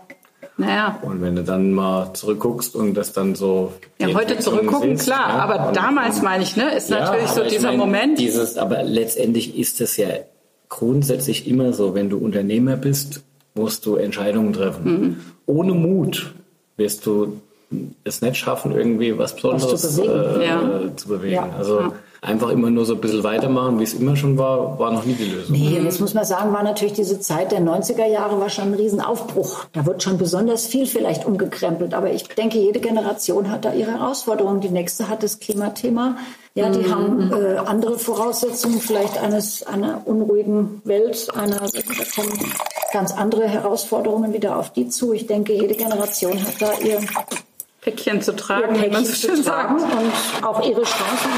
wir haben auch Dinge falsch gemacht. Also wir haben auch nicht alles richtig gemacht. Ja, also es sieht, Sehr sieht verrückt, jetzt, wenn man sieht alles nach einem, es ist mit Sicherheit eine wunderbare Erfolgsgeschichte und darauf kann man ja dann auch stolz sein. Aber dazwischen hat es natürlich auch irgendwelche Hänger gegeben und irgendwelche komischen Produkte aus unserer Zweitlinie und was weiß ich, die wir dann, das passte auch überhaupt eigentlich gar nicht zu uns. Aber das sind so Dinge, die man dann einfach mal ausprobiert mhm. und dann mal am Anfang probiert man natürlich aus das Etikett. Das ist ja immer das wildeste Thema also das Etikett, das kann ich auch. Ich habe gesagt, an diesem Etikett wird nichts mehr gemacht. Ich habe so viel Etikett. ich habe gesagt, verändere unser Etikett nur in feinsten Kleinigkeiten, wenn irgendwas geschehen muss. Aber ansonsten passiert da gar nichts. Ja. Und wir wollten damals dieses ganze Logo, das war alles, hat eine Freundin von mir hat da dran rumgeschraubt und das war nachher grün und rot und irgendwie. Und dann guckt man sich an und sagt, nee, das geht ja gar nicht. So Dinge probiert man und da investiert man auch Geld dran, um dann festzustellen, dass das eine schlechte Idee ist und dann war es das aber einfach. Das ist einfach so. ein Klassiker, ne? Das ist ein Klassiker. Ja, das ist ein Klassiker ja. und die Vorstellung, dass das jetzt heute so grün und grün und rot wäre, irgendwie wäre ganz grauenvoll, ja. Aber ich ja. finde, es passt auch zu euch, ne? wenn man so die Liegenschaften sieht ja, und ne? so, dann passt das einfach. Man, dann kann man in Kleinigkeiten was dran machen und dann vor, ich weiß nicht was, vor 15 Jahren hatten wir dann so eine Markenberatung und das ist ja auch immer ganz toll, weil das Thema Marke ist ja ein Riesenthema mhm. und die haben uns da auch ganz, ganz viel geholfen und dann kommt natürlich immer wieder auch das Thema Etikett. Ja. Und dann kommt plötzlich, ist man dann bei einem Heraldiker und dann kriegt man erklärt, warum die Schleife rechts und links rumgeht. Und das ist auch alles. Und da kam ich dann in so einen Bereich, da hatte ich dann so einen Ordner mit 25 Vorschlägen. Wie ich habe es am Schluss gar nicht mehr gesehen. Ich habe gesagt, ich schiele gleich. Ja. ich sehe die Unterschiede war, gar nicht. Ich sehe die Unterschiede gar nicht. Da war der oben drüber, war dann kleiner und die Vögel, die Flügel da und dann war da unten der Wolf, der aussieht manchmal ein bisschen wie ein Löwe. Und dann sagen die Heraldiker, die Schleife ist aber später dazu gekommen und das da oben kann auch nicht, das ist gar nicht das Original. Und dann habe ich gesagt, stopp. Ich mache diesen Ordner zu. Dieses Projekt wird mal sofort eingestellt. Ja, das machen wir nicht mehr, weil ich hatte mich damals mit meinem Mann hatten wir uns ja schon an diese Etiketten gemacht und ja. fand, haben die eigentlich sehr sehr gut gemacht. Und ich habe gesagt, das macht man einmal in seinem Leben. Das ist auch ein Klassiker. Und dann ist gut und dann kann da feinjustiert werden an irgendwelchen mhm. Schriftgrößen und was weiß ich und Gold und nicht Gold und tralala und pipapo. Also ich arbeite seit seit letztem Jahr mit einer neuen Agentur zusammen die wollten natürlich auch erstmal sofort. Das, sofort. Und das erste ist Etikett. Wir haben uns aber geeinigt. Also wir haben dann das Weg minimal das Wegzart geändert. Ich habe es gesehen. Minimal. Ja, man muss auch den Agenturen dann immer so, das habe ich auch. Ein Erfolgserlebnis ein geben. Was, ein bisschen was muss geändert werden. Sonst, aber das Etikett ist wirklich, und das ist, finde ich, ganz, ganz mühsam. Und wenn man kein wirklich schreckliches Etikett hat, gibt es eigentlich keinen Grund, das ändern zu wollen. Ja. So ein Wiedererkennungseffekt. Es ist, auch, es, ist auch, es ist auch bei unseren Weinen was anderes, gerade wenn man vertikal total oft die Weine mhm. auf dem Tisch stehen. Du hast mehrere Jahrgänge nebeneinander. Wie schrecklich ist das, wenn alle drei Jahre das Etikett ja, gruselig, furchtbar. Man will, dass das gleich da brauchst du auch eine Konstante. Genau. Das, ist, ja. das, war das Argument, mit dem ich dann meine Agentur dann auch äh, ja. gekriegt habe. Die haben dann eingesehen, dass das natürlich tatsächlich äh, ein Punkt ist, der, mhm. ja, wie auch Die Weine stehen so. ständig vertikal auf dem Tisch. Wir haben jetzt mal ein Rheinhessen-Riesling und zwar Westtrogner Brunnenhäuschen, großes Gewächs aus 2019 rot gefärbter Tonboden mit Kalkstein im Untergrund. 19 so ein Zwischenjahr, sage ich mal. Also nicht die Kühle von 21, aber auch nicht äh, die, mhm. die Hitze von 18, sondern irgendwo mit frischen Anklängen, mit einer guten Säure, mit einer guten Textur. Und auch hier spielt ähnlich jetzt äh, wie, wie beim Bölig der Kalkstein natürlich die Rolle, mhm. dass er eben am Gaumen da frische, fast eine salzige äh, Textur kommt. Und die 19er, finde ich, sind momentan so als Erfrischungsgetränke richtig gut. Als Erfrischungsgetränke? Ja, das ist noch, das ist noch jugendlich. Das ist noch nicht in diese erste Reife reingegangen. Mhm. Und äh, das ist irgendwie, die 19er sind momentan für mich sowas, wo ich sage, okay, in großen Schlucken, wenn du jungen Riesling magst, ist das was, wo, mhm. wo du mhm. richtig Spaß dran hast. Die werden natürlich irgendwann nochmal schlafen gehen, das wird sich schon mal ein bisschen verändern, aber im Moment einfach in, in, in einem wunderschönen Trinkfenster. Mhm. Aber ist doch toll, oder? Dass man jetzt sagt, zu einem Wein aus 2019, dass das noch ein junger Wein ist. Das mhm. finde ich doch schön. Da haben wir richtig was erreicht, ja. Und das ist noch ein total junger Wein. Und der ist so unglaublich komplex und dicht. Der macht wahnsinnig Spaß. Also finde ich auch richtig schön. Von ihr kannst du das ein bisschen besser annehmen, ne, wenn sie das Gerne, absolut. Ja, und das ist so ein Wein, da kann man sich richtig reinknien, weil der hat eine unglaubliche Aromatik. Mhm. Ja, und da entdeckt man ganz, ganz viele Dinge. Das ist ganz toll. Und die Säure, die den einfach noch so jugendlich macht, ja. Ja, das trägt halt, ne? Das muss man wirklich sagen. Und das war halt bei 19 schon schön, schön. dass man äh, letztendlich reife Trauben ernten konnte. Mhm. Dennoch war die Säuretextur äh, noch richtig gut gewesen. Mhm. Es ist am Ende so, dass schon unter dem Aspekt mit diesen vielen warmen Jahrgängen, mit denen wir zu tun haben, das ist so ein bisschen die Herausforderung, dass man das Thema Frische erhalten hat auch immer mit Säure zu tun. Mhm. Säure zusetzen ist auch was, was man jetzt eher blöd findet. Mhm. Das heißt also, wenn es von Natur aus funktioniert, dass einfach irgendwo die Frische im Saft bleibt. Dann ist die Chance, dass es ein großes, großes Jahr wird, äh, immer besonders da. Und gleichzeitig ist es natürlich so, wir haben ja wir sind gestartet mit dem 22er Jahrgang im Forster. 22 ist ja kein Jahr, was jetzt eine expressive Säure hat. Dennoch zeigen diese Weine diese Frische. Mhm. Und ähm, das liegt wahrscheinlich daran, dass über den trockenen Sommer weniger Kalium eingelagert wurde in die Beeren und okay. dadurch die pH-Werte, jetzt werde ich ein bisschen technisch, aber es macht nichts, manchmal muss man sowas auch machen, die pH-Werte dadurch relativ niedrig waren trotzdem in den Säften mhm. und dadurch die Säure schmeckbarer war. Okay. Und das hat dem Jahrgang wahrscheinlich diese, diese Knackigkeit so ein bisschen. Frische mhm. äh, ja, gebracht und das macht 22 dann auch wieder zu was Besonderem. Also 22 ist deutlich animierender als jetzt äh, 18 oder 20 aus mhm. meiner Sicht.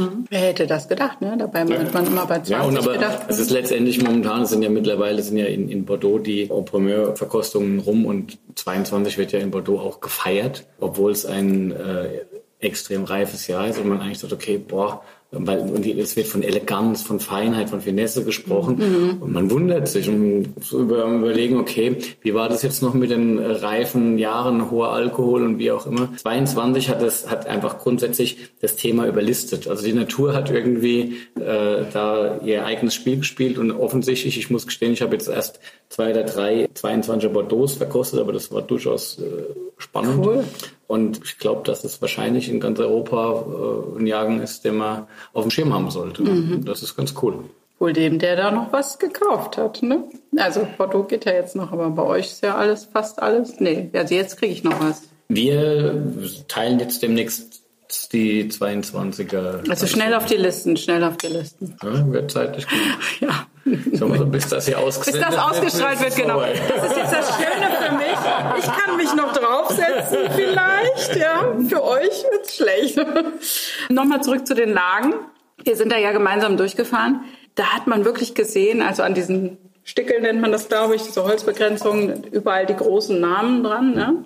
Wassermann Jordan und so weiter, von Winning. Also ich glaube, heute in der Pfalz anfangen als Winzer und den Gedanken zu haben, dass man noch irgendwas erwerben kann, was in irgendeiner Weise eine bekannte Lage ist, ist fast nicht möglich. Oder ist alles eigentlich vererbt? Alles eigentlich vererbt, verteilt. aber es gibt ja auch immer wieder junge Winzer, die dann doch irgendwo noch ein Stückchen Land erwerben und mhm. dann äh, plötzlich da wieder ein neues Weingut ähm, aufmachen. Mhm. Ich finde das sehr mutig und toll, dass junge Menschen sich dann da auch eben selbstständig machen in dem Beruf.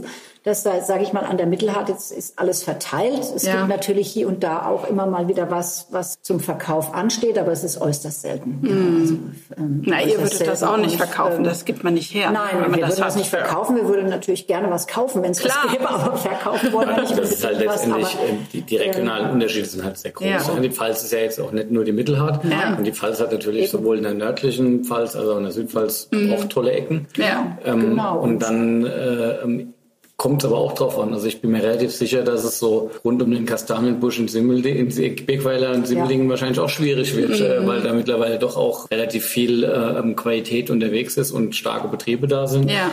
Aber es gibt immer wieder auch Entdeckungen natürlich. Und ja, und es gibt Entdeckungen. Es gibt natürlich auch immer mal Betriebe, muss man sagen, wo die Nachfolge vielleicht nicht geregelt ist oder weiß der Kuckuck was. Also da, mhm. man, jetzt fliegen keine großen, äh, große Gewächslagen über den Markt jetzt und auf dem Markt rum. Aber das wird man mal sehen, wie ja. das in 10, 20 Jahren, ob sich da irgendwas verändert oder nicht. Es ist ja in einem, ständigen. alles in einem ständigen Wandel und man muss sagen, so viele, also große Familienbetriebe, in unseren gibt es ja gar nicht mehr in Familienhand, mhm. also auch entlang der Weinstraße nicht mehr. Alles, was, was da groß in Familienhand war, ist mittlerweile nicht mehr in Familienhand. Mhm. Und auch da gab es ja Veränderungen, ja, die man so auch nicht geahnt hätte. Und Im Prinzip ist es eigentlich ein, gute, eigentlich ein gutes Zeichen, äh, dass dann auch irgendwie Investoren kamen, die ja, sich interessiert haben. Ja. Ähm, auf also, der anderen Seite hat es natürlich die Lage dann am Markt auch verschärft. Das ist also, Klar, das ist, weil da nochmal viel Geld ein, reingepumpt ein wurde. Ne? Wieder, ne? Das ist, ja, ja, ja. Nein, und ich denke, solange Qualität produziert wird, ist das alles, ist das alles in Ordnung, wie es ist. Ja. Mm. Und äh, jeder muss da schauen, ob er dann innerhalb eines Konzerns oder innerhalb eines Familienunternehmens da sich am Markt mm. wie auch immer platziert. Ja. ja. Und ich denke, Platz gibt es eigentlich schon für alle. Und Manchmal wenn man sieht, wie, wie, Riesling momentan auch in der jüngeren Generation ähm, gehypt wird, das möge, das möge es anhalten, ja, weil mm. das ist wirklich höchst, höchst erfreulich. Und wenn man sieht, was wir auch so an jungen Gastronomen, auch heute hatten wir gerade wieder zwei da, die einfach auch sagen, ja, wir wollen jetzt auch im Württembergischen, wir haben da jetzt ein Restaurant aufgemacht und wir wollen da jetzt Pfälzer Riesling mhm. haben und sowas. Das war ja vor Jahren noch undenkbar, ja. weil sie einfach auch merken, dass es dafür einfach Publikum gibt. Und die sind nicht alle 50, 60 plus, sondern die sind Anfang Mitte 20 und die sparen sich ihr Geld zusammen, damit sie sich da irgendwie ein paar Flaschen leisten können. Das mhm. ist, und diese wissen unglaublich viel. Also ich mhm. finde schon, das macht richtig Spaß. Und mhm. wenn man noch vor 30 Jahren gedacht hat, oh Gott, wer soll denn unsere Weine eigentlich mal in Zukunft kaufen? Dieses Thema hat man heute überhaupt nicht mehr. Und ich sehe das ja hautnah da an der Vinothek, was da auch vor allem an junge Menschen rein und raus läuft. Und das ja. sind keine 50 plus. Allein in Wachenheim jetzt ehrlicherweise, da äh, jetzt auch diese Restaurants, die da aufgemacht haben, ja, hast, da ist also ja eine pulsierende selbst, selbst Szene. Das, das, nette schlafende Wachenheim macht sich ja jetzt da richtig auf den Weg. Ja. Also mit ja. dem Intens und so. Also das ist jetzt alles. Wir waren, an dem, wir waren in dem, ja toll, ne?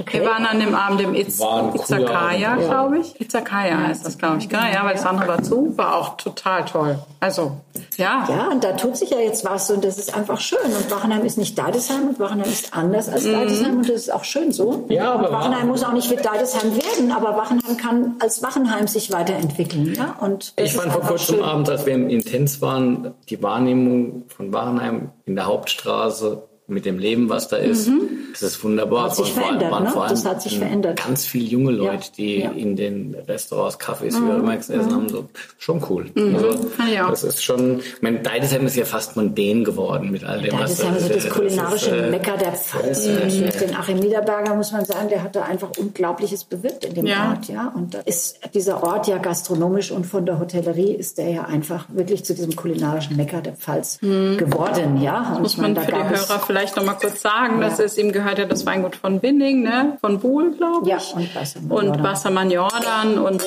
ja, und früher gab es eben, letztendlich gab es das Gasthaus zur Kanne und den Deidesheimer Hof in Deidesheim. Ja, halt eingesessene Unternehmen. Dadurch wurde Deidesheim natürlich der Ort, wo Helmut Kohl schon immer gerne hinging und alle Politiker der Welt empfangen hat im Deidesheimer mhm. Hof. Zu Saumagen und da wurde Gorbatschow und alle sind dahin gepilgert, Frau Thatcher und wie sie alle hießen. Und damit hat sich der Ort ja unglaublich dann eben weiterentwickelt. Ja, würden wir uns eigentlich auch wünschen in Rheinhessen, ne? Ja, das wäre wär sehr schön. zwei, drei Restaurants und so aufmachen würden. Ich hätte nichts dagegen. Ne, ich auch nicht, finde ich super. Wir spielen noch geschwind einen weiteren Kalkwein. Ja. Ich habe heute einen, Els ja einen, einen Elsässer mitgebracht. Wir haben so ein bisschen an dem Aspekt, die großen trockenen Pfälzer. Mhm. Ähm, und die Pfälzer waren bei den deutschen großen trockenen Riesling, glaube ich, auch so die ersten, die da wirklich für Furore gesorgt haben. Das Spiel, als der deutsche Riesling als großer trockener Wein in die Wahrnehmung der Leute kam, waren Wachau und Elsass eigentlich in diesem Thema dominant. Das ist jetzt äh, ein Grand Cru aus, aus dem Elsass und zwar ein Hengst vom Weingut Josmeier. Hengst ist auch Kaltboden mit äh, auch ein bisschen einer Lössauflage, soweit ich das in Erinnerung habe. Ein Wein, der eigentlich auch eher so dieses satte äh, mineralische am Gaumen zeigt. 2016, ich finde ihn jetzt schon relativ äh, weit in der Entwicklung in der Nase. Ich hätte mir ein bisschen frischer gewünscht, muss ich gestehen. Nichtsdestotrotz hat er einen sehr schönen Gaumen und das ist halt eben auch dieses Spiel, wenn du mit Reife spielst. Wie, wie, wie weit gehst du und mhm. wann erwartest du was? Für mich ist es ein Wein, wo ich sage, komme ich wunderbar mit klar, würde ich vielleicht sogar dekantieren, weil ich kann mir vorstellen, ja. dass der mit ein bisschen Luft tatsächlich sogar am Ende sogar frischer wirkt. Mhm. Im ersten Moment denkt man, okay, ja, schon relativ weit in der mhm. Entwicklung, aber was macht's aus? Es, am Ende geht es um den Hengst, um die Lage. Ich habe die Lage kennengelernt, das ist eine sehr stabile Lage, die jedes Jahr einfach immer wieder diesen gleichen Aufbau am Gaumen hatten. Das ist das, was, was mir bei Josmeier auch gefällt. Und Josmeier ist einer von den Produzenten im Elsass, die halt eben auch konsequent trocken vinifizieren. Mhm. Weil im Elsass hast du immer wieder so ein bisschen das Problem, dass halt die Fruchtsüße manchmal dann so über den Trockenbereich bis vielleicht fast 30 Gramm Restzucker nach oben geht und es wird aber nicht drüber gesprochen. Mhm. Ähm, am Ende ist es im Elsass ein bisschen so, dass natürlich auch die hohe Reife, die nach und nach über auch die Klimaveränderungen ins Spiel gekommen ist, die Voraussetzungen noch ein bisschen schwerer gemacht hat.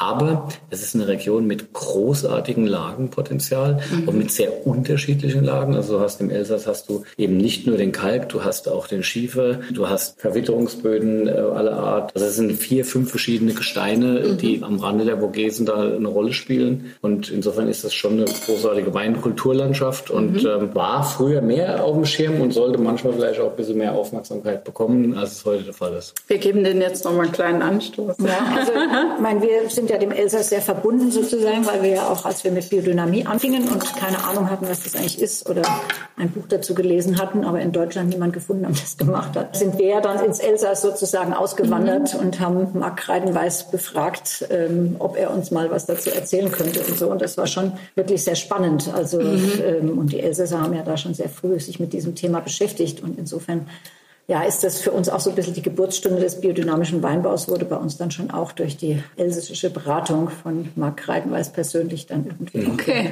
ja, cool. gelegt. Und das ist eigentlich schön. Das Elsass ist ja von uns nur eine halbe Stunde. Also das ja. ist ja in Wissembourg sind wir in 35 Minuten. Stimmt, das liegt mir ja direkt an und euch man ist da viel zu selten. Ich finde das wirklich auch schade. Also man ist, man ist da so nah dran und ich bin irgendwann mal mit den Kindern da frühstücken gegangen und mhm. habe gesagt, das ist doch einfach wunderbar. Man ist ja sofort in Ferienstimmung. Ja also im täglichen Leben. Gestehe, ich geht mir selbst genauso, dass ich zu selten da bin dafür, dass es so nah ist. Ich habe das, hab die Region immer, immer wieder trotzdem privat auf dem Schirm, ja. weil ich halt einfach von den Lagen auch begeistert mhm. bin. Und, ähm, also ich finde den sehr schön.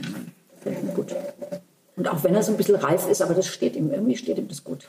Ihr macht ja beide Biodynamie. Das tut den Böden gut. Würdet ihr aber auch sagen, dass die Güte des Weines entscheidend von dem biodynamischen Wirtschaften beeinflusst wird? Also ich würde sagen, ohne ohne irgendeinen ökologischen Ansatz kann man heute keinen Spitzenwein machen. Also das ist meine Meinung. Und ob das dann biodynamisch, ökologisch, biologisch, was auch immer ist. Ja. Aber ich bin da auch immer gar nicht so gerne derjenige, der jetzt die Biodynamie da so dogmatisch irgendwie sieht. Für uns ist das einfach das Werkzeug, um Spitzenwein zu machen. Und wir haben uns ja da jahrzehntelang sehr zurückgehalten, muss man wirklich sagen, bis dann manche immer gesagt haben, ihr könnt eigentlich mal ein bisschen mehr drüber reden, dass ihr das auch macht. Aber ich wollte nie in diese Bioschiene gedrängt werden. Wir haben ja da angefangen 2005, dann komplett umgestellt und dann standen ja die Telefone nicht still von irgendwelchen Biorestaurants, Biohändlern, Bio Journalen, Bio-Zeitschriften, Bio, ich weiß nicht was, die alle gesagt haben, ich sage nichts, ich sage überhaupt nichts dazu. Wir haben jetzt gerade mal vorgestern angefangen, ja, ich, was soll ich denn da sagen? Das ist Wein.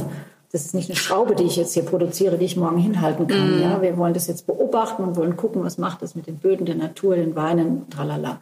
Das haben die dann alle gar nicht verstanden, weil ich hatte total Angst, dass wir da in so eine, dann kommt irgendeine Biowelle, irgendein so Bioskandal und dann hängt man da drin und dann war die ganze Arbeit, die man sich gemacht hat, umsonst. Mhm. Wir sagen immer, das gehört einfach zu uns, das ist unser Handwerkzeug mhm. und damit glauben wir, Spitzenwein machen zu können. Und ich glaube aber, ohne dass man in irgendeiner Form sich der Natur annimmt, sozusagen, schafft man das nicht. Es muss ja irgendwo tief aus dem Boden muss das ja raus. Es muss ja in die Traube, in die Rebe, in die Traube, in den Wein. Hm. Und es kann es nicht, wenn das nicht irgendwo von unten kommt. Wie soll das denn sonst reinkommen? Die ganze Mineralik, die ganze Struktur, der ganze Inhalt dieses, dieses Bodens. Wie soll hm. das denn dann in, den, in, die, in das Glas kommen, wenn nicht über die Wurzel. Und das mhm. heißt, man muss sich diesem Thema Wurzel da schon echt wirklich widmen und dem Thema gesunden Boden. Und denke aber, es hat nicht nur was mit uns, den Wein gemacht, sondern es hat auch was mit uns selber gemacht. Und das ist eigentlich, das sind auch mit den Mitarbeitern. Und das mhm. ist eigentlich die mindestens genauso wichtige, schöne Erkenntnis. Dass wir einfach, ja, also ich bin in keinem Waldorf-Kindergarten gegangen, habe keine Waldorfschule besucht. Ich war mit Rudolf Steiner, sage ich mal, in meinem Leben eigentlich nicht so wahnsinnig viel konfrontiert, bis wir uns angefangen haben, Gedanken zu machen, dieses Weingut umzustellen. Mhm. Und man guckt einfach ganz anders auf die Natur. Man geht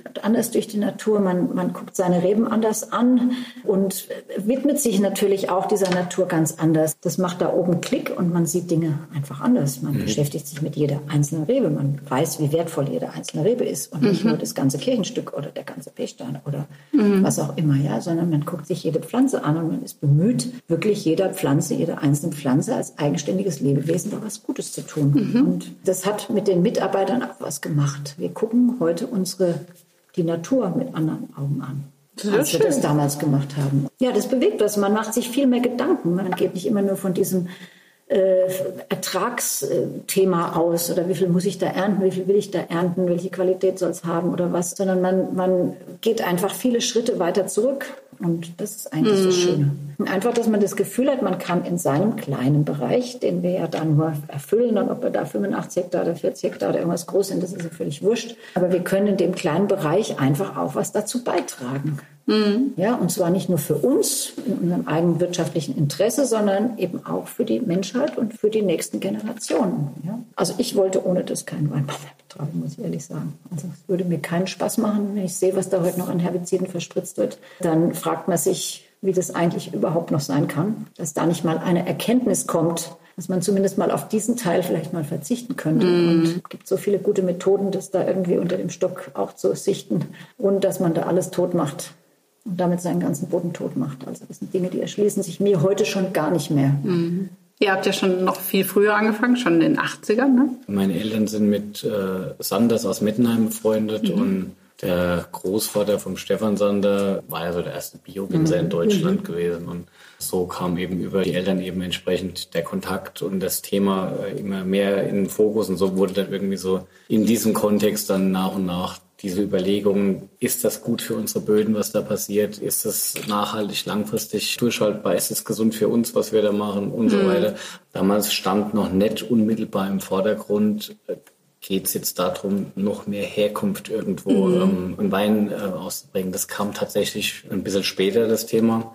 Ähm, aber es ist mehr oder minder eigentlich eine logische Konsequenz in, in, der Entwicklung des Weinguts dann gewesen, dass ja, mein Vater hat Ende der 80er, Anfang der 90er Jahre angefangen, das Thema Lagenwein, vor allem damals mit Moorstein, ähm, mehr im Vordergrund zu sehen. Biodynamie war eine Randerscheinung, die nicht mit Wein großartig in Kontakt war. Ja. Auch unter diesem Aspekt heraus, dass Alkohol äh, ähm, im Biodynamischen auch jetzt nicht unbedingt als das Thema äh, der Wahl im Vordergrund stand. Mhm. Ne?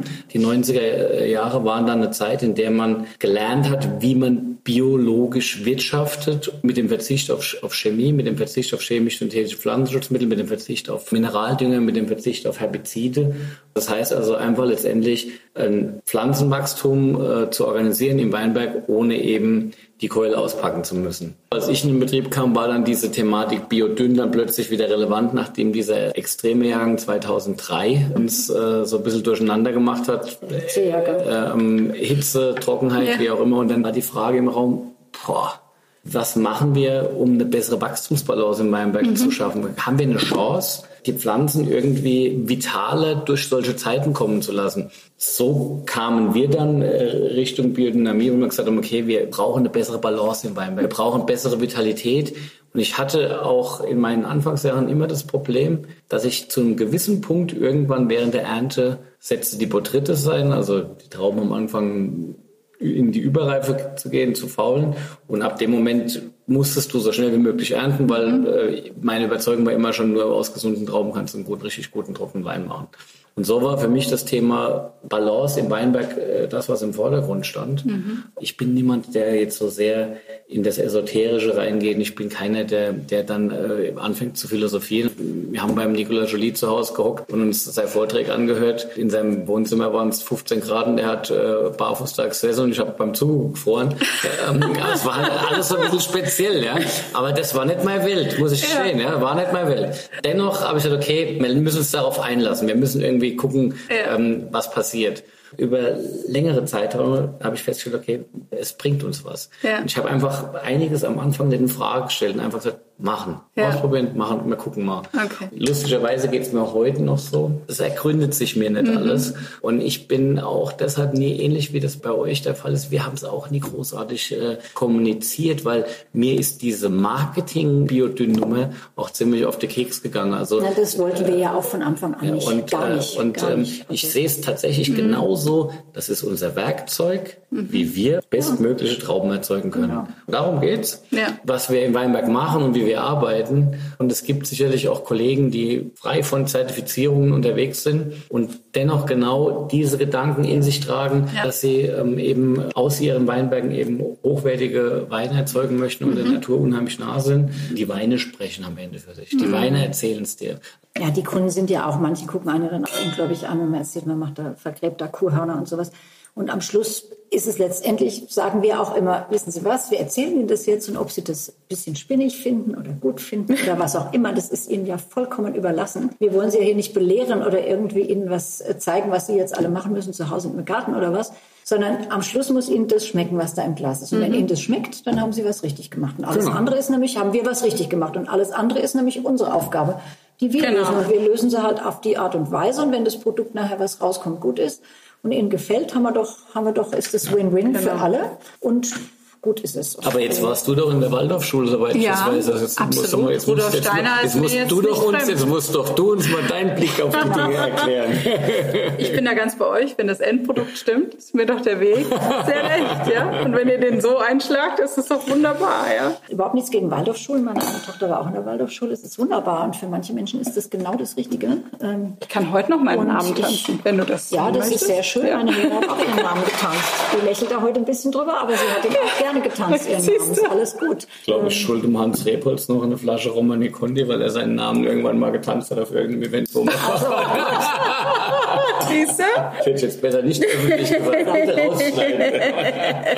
Wusstest du, dass die Bettina auf ihren großen Weinen schläft, quasi? Das heißt, der Keller liegt unter, unter, unter dem, dem Schlafzimmer. Unter dem Haus sozusagen, ja. ja. Und, machst du das auch? Nee, aber meiner ist nicht weit weg. So, so Hast ein Babyfon da drin? Wir schlafen alle gut. Wir schlafen gut. Ich wollte gerade fragen, schläfst du gut? Ich ja. Sehr gut. Wir haben einen neuen Wein. Okay, ja, super, vielen Dank. Ich denke, wir stoppen mal an, oder? Oh, das wäre jetzt wichtig. Äh, die Monopollage Geistböse. Wir sind nämlich vorhin bei unseren Premier Cru-Lagen und Grand Cru-Lagen in Forsten-Wachenheim stecken geblieben. Es gibt nämlich oh. noch weitere in Deidesheim zum Beispiel, einen Hohen Morgen, Kalkofen und Langen Morgen. Und dann gibt es in Ruppertsberg den Geistbüll Grand Cru als Monopollage und eine Ruppertsberger Hoheburg als ähm, Premier Cru-Lage. Ihr habt ganz schön viele genau. Lagen, mein ja, lieber Schwan. Das war's dann aber auch. Was mir genau. auffällt, und wenn ich das sagen darf, die haben schon ihren Preis, eure Lagen. Ja. Ne? Zum Glück. Wir ja. arbeiten uns, wir arbeiten uns stetig nach oben. Aber auch weil genau. es, weil sie so rar sind. Ihr macht nicht so viele Flaschen davon, oder? Nein, das sind ja alles keine. Also ich sag mal, der Geispöl ist jetzt eine Lage mit fast acht Hektar, 7,8 Hektar. Aber da wird nur aus maximal einem Drittel wird da Grand Cru erzeugt. Ja, also mhm. ähm, da gibt es nur kleine Bereiche dieses großen Weinbergs, der als Grand Cru vermarktet mhm. wird. Der andere ja. geht dann in den Village-Wein in Rupertsberger. Ich habe jetzt drei unterschiedliche Gesteine sozusagen dabei gehabt. Das erste war in dem Forster Village, war das Basalt. Und äh, in dem Bölig war es jetzt der mhm. Kalk und hier ist es jetzt ein Buntsandstein. Ja, also der Grand Cru, der auch mal in ein bisschen größerer Menge zur Verfügung steht, das ist ja auch ganz schön, muss man sagen. Alles andere ist ja sofort in der Subskription immer weg, weil es halt kleine Mengen sind. Kirchenstück sind zwischen 1000 und 1500 Flaschen, wenn es viel ist. Und dann okay. ist es weg. Ja, das sind ja alles keine großen Flächen. Ich habe jetzt mal 2017 mitgebracht. Das war eigentlich ganz heißer Jahrgang, aber auch nicht mehr so ein richtig kühler. Also der war schon so auf dem Weg in diese heißen 18, 19, 20er. Ja, die 17er sind jetzt, die fangen jetzt eben an, wieder ja. Spaß zu machen. Die ja. haben 17 war genau, letztes Jahr so ein bisschen halt dieses Thema erste Reife, immer noch Frucht zusammen. Und jetzt haben sie sich so ein bisschen geputzt. Ja. Jetzt kommt so die sekundäre Phase. Jetzt kommt eher so diese mineralische Welt mhm. zum Vorschein. Ja, und auch mit einer, mit einer ordentlichen Säure ausgestattet, ja, ja also die ihn schon ich, da auch durchträgt. Ich habe ja zum Thema Rupertsberg äh, so ein bisschen ein spezielles Verhältnis. Zum einen, weil ich die Rupertsberger Lagen als Azubi kenne. Äh, Bassa Magnolen hat relativ viel auch in mhm. Rupertsberg, allerdings andere Straßenseite hauptsächlich. Und dann habe ich natürlich auch die Weine vom Steffen Christmann dann immer auch im Blick gehabt mhm. zu dem Thema. Und der Steffen selbst ist einer, der mit der Rupertsberg auch immer wieder mal gehadert hat. Mhm. Und ich stelle aber immer wieder fest, dass dieser Glanz, den die Weine am Gaumen haben, mhm. das ist, was mich immer wieder total abholt und beeindruckt. Und, und das ist, die Böden wirken mit ihrem Buntsandstein ähm, und manchmal auch so ein bisschen staubig, karg, vielleicht obendrauf fast ein bisschen sandig. Es wirkt vielleicht im ersten Moment fast ein bisschen banal, aber was die Weine dann an, an Mineralik mitbringen, ja, also und ähm, wahrscheinlich ist es so, dass junge Reben gar nicht so leicht zu kultivieren sind da, weil wir brauchen aber müssen auch erstmal die tieferen Schichten, dass sie Wasser kriegen. Mhm, genau. ähm, wenn dann das Rebalter mal richtig ist, dann ist das was, was doch sehr eigenständig ist. Mhm. Und, ähm, Nein, also wir merken auch, dieser Geistbild, dem hat die Biodynamie zum Beispiel sehr gut getan. Mhm. Das waren auch so Lagen, der eine Teil geht so ein bisschen in die Senke runter, immer so gut drittes Thema und mhm. sowas. War eigentlich ganz komisch, war immer so unser günstigster Grand Cru. Und dann habe ich mir gesagt, was ist das eigentlich? Warum sollte es unser günstigster Grand Cru? Was ist das für eine Aussage? Ja, also das war immer so der Einsteiger Grand Cru oder das sowas. Ja, das war so ein bisschen der Einsteiger Grand okay. Cru und das, damit hat man dem eigentlich Unrecht mhm. getan. Ja. ja, und davon, von diesem Gedanken haben wir uns jetzt vor ein paar Jahren einfach mal ja. mental mhm. entfernt okay. und haben gesagt, was soll eigentlich ein Einsteiger Grand Cru Eigene sein? Persönlichkeit. Das ist einfach eine eigene Persönlichkeit. Der mhm. ist vollkommen anders als die Forster, der ist vollkommen ja. anders als die Deideshammer, aber er ist eigenständig unheimlich genau. wertvoll. Wenn man dich so googelt, Bettina, dann liest man, dass du das Unternehmen in repräsentativer und beratender Funktion leitest. Ich ja, finde, das, das wird dir nicht gerecht. Das habe ich neulich irgendwo gesehen. genau, ich weiß gar nicht mehr, wer das jetzt geschrieben da hat. Da habe ich gedacht, das ist jetzt nicht die irgendwie. Frau, die ich kennengelernt habe, oder? Äh, nee, das ist jetzt also ein bisschen sehr kurz gefasst, würde mhm. ich mal sagen. Weil also repräsentativ ist logisch, weil ja. das bleibt einem ja gar nicht. Was bleibt ja anders übrig? Genau, bleibt einem ja gar nicht. Und beratend ist schon ein bisschen sehr wenig für das, was ich da im Weingut mhm. tue. Also das ist schon ein bisschen mehr als beratend. Aber was deswegen... Also, ich meine, du hast vier Kinder, du ja. hast, glaube ich, 30 Mann ne, fest angestellt. Ja, also 27, 27. fest angestellt, 80 Saisonarbeitskräfte aus ne? Polen. Ich habe drei wunderbare leitende Mitarbeiter in Form eines Geschäftsführers, eines technischen Leiters und Kellermeisters und eines Außenbetriebsleiters, die natürlich das Tagesgeschäft da wunderbar vollbringen. Aber nichtsdestotrotz muss man natürlich mit denen auch viele Dinge erarbeiten, ja. kommunizieren, zusammengestalten und leiten halt. Ja. Da ist, was war es, repräsentieren und, äh, beraten. und, beraten. beraten. ist natürlich ein bisschen komisch, weil äh, leiten wäre besser. Leiten, leiten wäre vielleicht, leiten wäre vielleicht besser und noch ein paar kluge Gedanken einbringen. Ja. Weil, Na, du bist schon ja, eigentlich in alles involviert. Ne? Ja, ich bin schon in alles involviert und ich äh, gucke natürlich nicht in jedes Fass rein ständig, aber wir probieren äh, alles zusammen, alle Cuvées, alles wird zusammen probiert und gemacht und, und, und da geschieht jetzt nichts in kompletter Eigenregie oder sowas, sondern das ist ja auch gewollt so, also von allen Mitarbeitern auch. Wir sind ein Team und eine große Familie, sagen wir immer, und wir entscheiden Dinge ja gemeinsam und vor der Ernte gehen wir dann auch alle zu viert da in die Weinberge und gucken, was man wo gelesen wird und ähm, das machen wir schon alles zusammen. Also so ein Unternehmen hat ja auch nicht nur Weinbau, in Anführungszeichen nur Weinbau, sondern hat tausende von Gebäuden, hm. denkmalgeschützte Dinge, hat einen Park, wo Rotbuchen umfallen und es ist neulich ja. unsere 200 Jahre alte Blutbuchen umgefallen. Wir waren am Tag danach da. Genau und solche Sachen, erlebt. also das ist das natürlich, was einen auch beschäftigt und ja. man hat natürlich ständig ist irgendwas kaputt, ständig sind irgendwelche Reparaturen, ständig ist, ja, man ist ja auch mit solchen Dingen beschäftigt beschäftigt. Ja. Und da gibt es manchmal auch Dinge, das kann ein Mitarbeiter nicht entscheiden. Das muss man dann einfach, das sind so Dinge, die man halt einfach selber entscheiden muss. Dann werden Dinge renoviert und restauriert und dann werden Dinge verkauft oder dann wird, was weiß ich. Man kann nicht alles alleine machen. Man kann nicht, mhm. das geht überhaupt nicht, man ist ja nur ein Mensch. Ja. ja, und wenn man ein starkes Team hat, und ich behaupte mal, das haben wir, und wenn man Menschen hat, auf die man sich zu 100 Prozent verlassen kann, dann kann man auch loslassen. Mhm. Und dann kann man Dinge, also da halte ich sehr viel davon, das ist aber auch nicht jedermanns Art. Es gibt manche, die mögen alles wissen, jeden Arbeitsschritt, die mögen alles, alles können, alles wissen. Ich kann das gar nicht, weil ich das zeitlich und kräftemäßig gar nicht kann. Es ist so, dass, dass ich die wichtigen Dinge weiß mhm. und dass ich weiß, dass die anderen Dinge ich auch nicht alles wissen muss und äh, nicht wissen will vielleicht auch gar nicht und mhm. äh, weiß, dass diejenigen, die die Verantwortung dafür tragen, die das genauso machen, wie ich das möchte und weil die mich verstehen und weil die wissen mhm. und dass man da einfach auch Vertrauen in Menschen hat. Mhm. Also ich bin, ich habe Menschen um mich herum, denen ich vertrauen kann und ich weiß, dass die das in meinem Sinne machen. Und wenn sie Fragen haben, kommen sie und fragen und wenn ich Fragen habe, komme ich und frage und ansonsten ist so ein großes Unternehmen alleine nicht zu leiten. Mhm. Sie haben ja Menschen in Ihrem Betrieb, die sind 30 Jahre da. Ne? Ja. Das muss man auch erstmal hinkriegen. Also, dass jemand ja. 30 Jahre sich wohlfühlt. Ja, und auch die Jungen bleiben ja, also ja. die rennen auch nicht nach zwei Jahren wieder weg. Und das ist ja einfach schön. ja. Und ich bin da wirklich jeden Tag erneut dankbar. Einfach ein unheimlich wertvolles Team und ähm, ein gutes Betriebsklima. Und damit kann man einfach sehr, sehr gut arbeiten. Und ohne okay. dieses Team geht so eine große Maschinerie nicht. Und mhm. wir sind eine große, ein großes Weingut. Ja? ja. Und so 550.000 Flaschen, die bewegt man nicht mal gerade von hier nach hier. Und, Umso ja, und, größer und, fand ich jetzt, als ich gelesen habe. 2012 gab es ja eigentlich einen ganz schlimmen Schicksalsschlag bei euch im Weingut, ja. ne, als euer Kellermeister Fritz Knorr verstarb. Dann hast du ja eigentlich einem sehr, sehr jungen Menschen bei euch, nämlich dem Nicola Libelli, die Verantwortung übertragen. Und das ist ja eigentlich auch etwas, wo du gesagt hast, man muss vertrauen können. Aber ich denke, der war jetzt 26, zwei Jahre da. Du hast gesagt, wie viele Flaschen ihr macht, also was für ein großes ja. Weingut.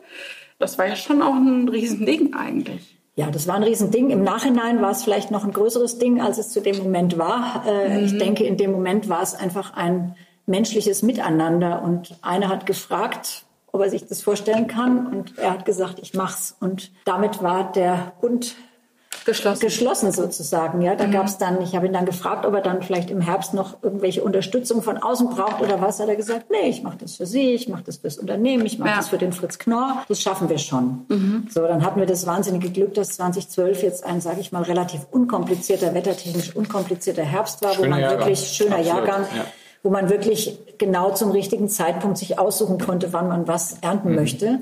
Es war insofern schon mal entspannt. Wenn wir 2013 gehabt hätten in 2012, dann wäre das, glaube ich, mhm. ähm, anders gelaufen.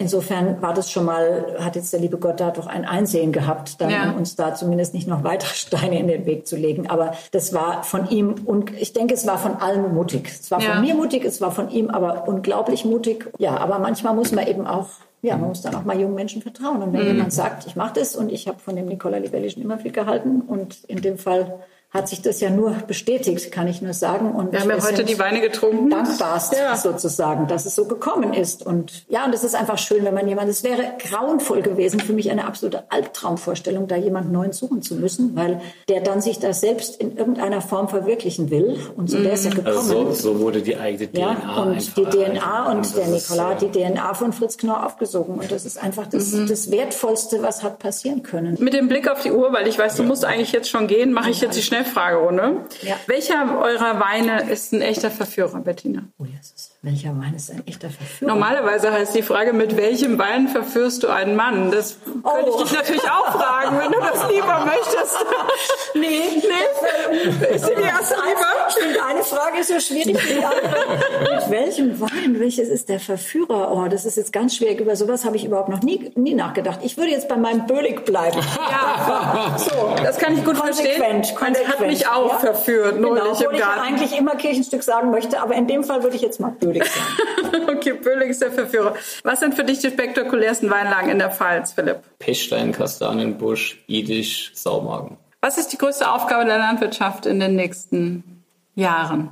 Puh, ja, jetzt wird's ähm, ernst. Jetzt wird's ganz ernst, ja. Was ist die größte Aufgabe der Landwirtschaft? Also vielleicht darf ich es mal ein bisschen auf den Weinbau unterbrechen, ja. weil die Landwirtschaft insgesamt ist vielleicht noch ein größeres und ein anderes Kapitel.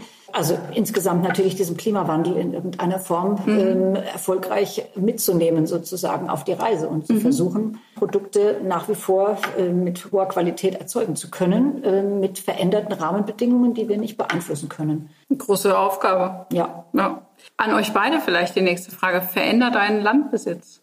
ich weiß nicht, ein Landbesitz ist was unglaublich Schönes. Also das ist das, was ich nur sagen kann. Also ich lebe total gerne auf dem Land. Ich bin kein Stadtkind und ich wäre wär auch kein gutes Stadtkind, glaube ich. Also ich bin einfach glücklich und dankbar, wenn ich von Natur umgeben bin. Und mhm. das ist das, was mich prägt. Und wenn es mich alles nervt und mir alles hier steht, dann nehme ich mir einen Hund oder zwei und gehe in die Weinberge und komme dann irgendwie eine Stunde später wieder glücklich nach Hause, setze mich auf die Mauer in meinem Kirchenstück und dann ist alles irgendwie wieder, kann man es wieder mit anderen Augen sehen. Also ich brauche das. Ich brauche ja. die Natur um mich herum und ich muss da Wachstum sehen und Leben sehen und das hat man auch gemerkt, als wir zusammen da rausgefahren sind. Und, das, ähm, äh, da geht ihr das Herz auf, habe ich so ja, das Gefühl. Da ja, ja, das ist wirklich so. Mir geht ja. da wirklich das Herz auf und ich könnte ohne das schlecht existieren. Mhm. Du so, willst du da auch noch was zu sagen? Äh, ach nö. Alles gut. okay, dann ähm, welchen Riesling sollte man in seinem Leben getrunken haben, Bettina? Welchen riesen Kirchenstück natürlich von uns. okay. Du hast heute, du kommst direkt vom Füllen eigentlich. Und Moorstein von Witten. ich habe noch die Kurve gekriegt. Was können wir denn vom Jahrgang 22 erwarten? Es wird gut, es wird aromatisch, es wird ja fein, es wird tänzerig und es wird langlebig. Das ist mal alle, alle guten Sachen zusammen. Mhm. Wenn du Superkräfte haben könntest, Bettina, welche wären das? Interessante Fragen. Wenn ich Superkräfte haben könnte, mhm. welche ich dann gerne hätte. Mhm. Ich würde zum Beispiel nicht gerne fliegen können. Nee. Würde mich nicht so interessieren. Nee, weil ich, also ich kann das jetzt mal negativ auslese machen. Mhm. Ich würde nicht gerne fliegen können, weil ich ein sehr bodenständiger und bodenverhafteter Mensch bin. Ich bin auch, ich fliege auch nicht so gerne im Flugzeug die okay. Ich muss es machen, aber das ist nicht so mein Schönstes. Okay. Und deshalb fliegen würde ich zum Beispiel nicht. Superkräfte, ich brauche keine Superkräfte. Nee. nee. Okay. Philipp, welchen Pinot Noir sollte man in seinem Warum Leben muss er probiert haben? Sein? Ja, weil ich habe alle schon x-mal. Was hast du da gesagt mit den Superkräften? Alles Mögliche schon gesagt. Ich weiß es schon gar nicht mehr. Hätte mich jetzt mal echt interessiert. Philipp, welche Superkräfte hättest du denn gerne? Ich würde mich gern besser erinnern können. Ach, verrückt. Ja. Aber ist das denn eine Superkraft? Ja, wenn der so Gedächtnis Ja, das würde ich auch gerne. Also wenn ich wüsste, dass das eine Superkraft ist, das hätte ich auch also gerne. Du darfst ja alles wo nichts verloren geht, wo ja, man genau. Sprache erlernt. Das kann, vielleicht ist es auch furchtbar, wenn das zu viel ist, aber, Boah, ja, das ist so ein Kopf aber ähm, so ein bisschen besser bisschen könnte besser schon abrufbar, sein. ja, was man ja. mal erlernt hat ja, und so. Ja, mhm. okay. Das hast du, glaube ich, damals nicht gesagt. Ich, ich weiß nicht, entwickle mich ja auch weiter. nicht nur die Weine entwickeln sich, auch die Winzer. okay, mit wem würdest du gern mal ein Glas Wein trinken, tot oder lebendig? Boah. Ja. Mit wem würde ich gerne ein Glas Wein Zum trinken? Ende der Sendung. Julia Roberts. Ach, guck mal. Ja. Und warum? Weil ich die einfach total klasse finde. Eine fantastische Schauspielerin mit einer unglaublichen Ausstrahlung und Ja. unglaublichem Charme. Und mit Meryl Streep würde ich das auch gerne machen. Ja, Meryl Streep ist Und auch mich über ihren Film Out of Africa unterhalten. Du bist ein großer Afrika-Fan, gell? Ja, bin ich jetzt geworden. Ich war jetzt in Tansania gerade, ja. Ja. Philipp, welchen Pinot Noir, ich stelle die Frage noch, sollte man in seinem Leben mal probiert haben? Na, man sollte sicherlich auf jeden Fall mal ein Musigny äh, getrunken haben, vielleicht am besten von Comte Bogue. Man sollte natürlich auch mal DRC, also Domaine Romane Conti oder auch ein Loire. Also man sollte zumindest das Terroir von Bon Romanet mal kennengelernt haben. Und man darf durchaus auch vom Weingut Fürst aus Bürgstadt mal einen äh, deutschen Spätburgunder getrunken haben. Sehr schön. Deine Mutter hat ja das Weingut eine Weile geleitet. Dann kamst du in den 90ern. Ich sage jetzt mal Frauen im Wein, Frauen in der Landwirtschaft. Das ist ja manchmal gar nicht so einfach. Zu dieser Zeit vor allem noch. Hast du das auch gespürt oder? Schon zu unserer Zeit waren das natürlich noch mehr Männer, aber auch schon eine ganze Anzahl Frauen. Und eigentlich hat sich dieses Thema da nie so richtig Ja. fand ich gestellt. Und heutzutage ist das ja überhaupt gar kein Thema mehr eigentlich. Also mich hat das nicht so wahnsinnig Nicht so tangiert. Äh, nicht so tangiert, nee. Und ich selber habe mich da jetzt nie irgendwie blöd gefühlt oder Ja. diskriminiert gefühlt oder nicht richtig für vollgenommen gefühlt oder weil ich jetzt irgendwie eine Frau bin. Also da hatte ich jetzt nie Sehr gut. Probleme damit. Wir stellen sonst immer die Frage, welche Frage wirst du oft zu deinem Weingut gefragt und die nervt auch. Wäre das Ja, dann die Frage? Nee, die Frage ist jetzt immer, wer macht es denn weiter? So. Genau. Ach so. Das ist die Frage, die jetzt immer kommt. Die kommt so seit drei, drei Jahren vielleicht oder so. Genau, genau. Die nervt auch, okay. Ja, sie, sie haben doch vier Kinder und wie geht denn das jetzt da weiter und so. Und sage ich, ja, mal abwarten. Ich sage, Genau. genau. viermal die Chance, schauen wir mal, was passiert. Ja, äh, Genau. da treffen wir uns hier vielleicht einfach nochmal. Ja, da treffen wir uns dann nochmal, wenn, wenn sich mal irgendwas entschieden hat. Genau. Genau. Ja, dann Genau. würde ich einfach sagen, vielen, vielen Dank für das schöne Gespräch. Ja. Vielen Dank, dass du Vielen hergekommen Dank. bist. Vielen Dank, dass ich herkommen durfte. Vielen Dank. Vielen Dank dir, Philipp. Vielen Dank für die tollen Weine. Es war ein großes Fest hier mit euch und ich sage danke und bis zum nächsten Mal. Chin Chin. Chin Chin, genau.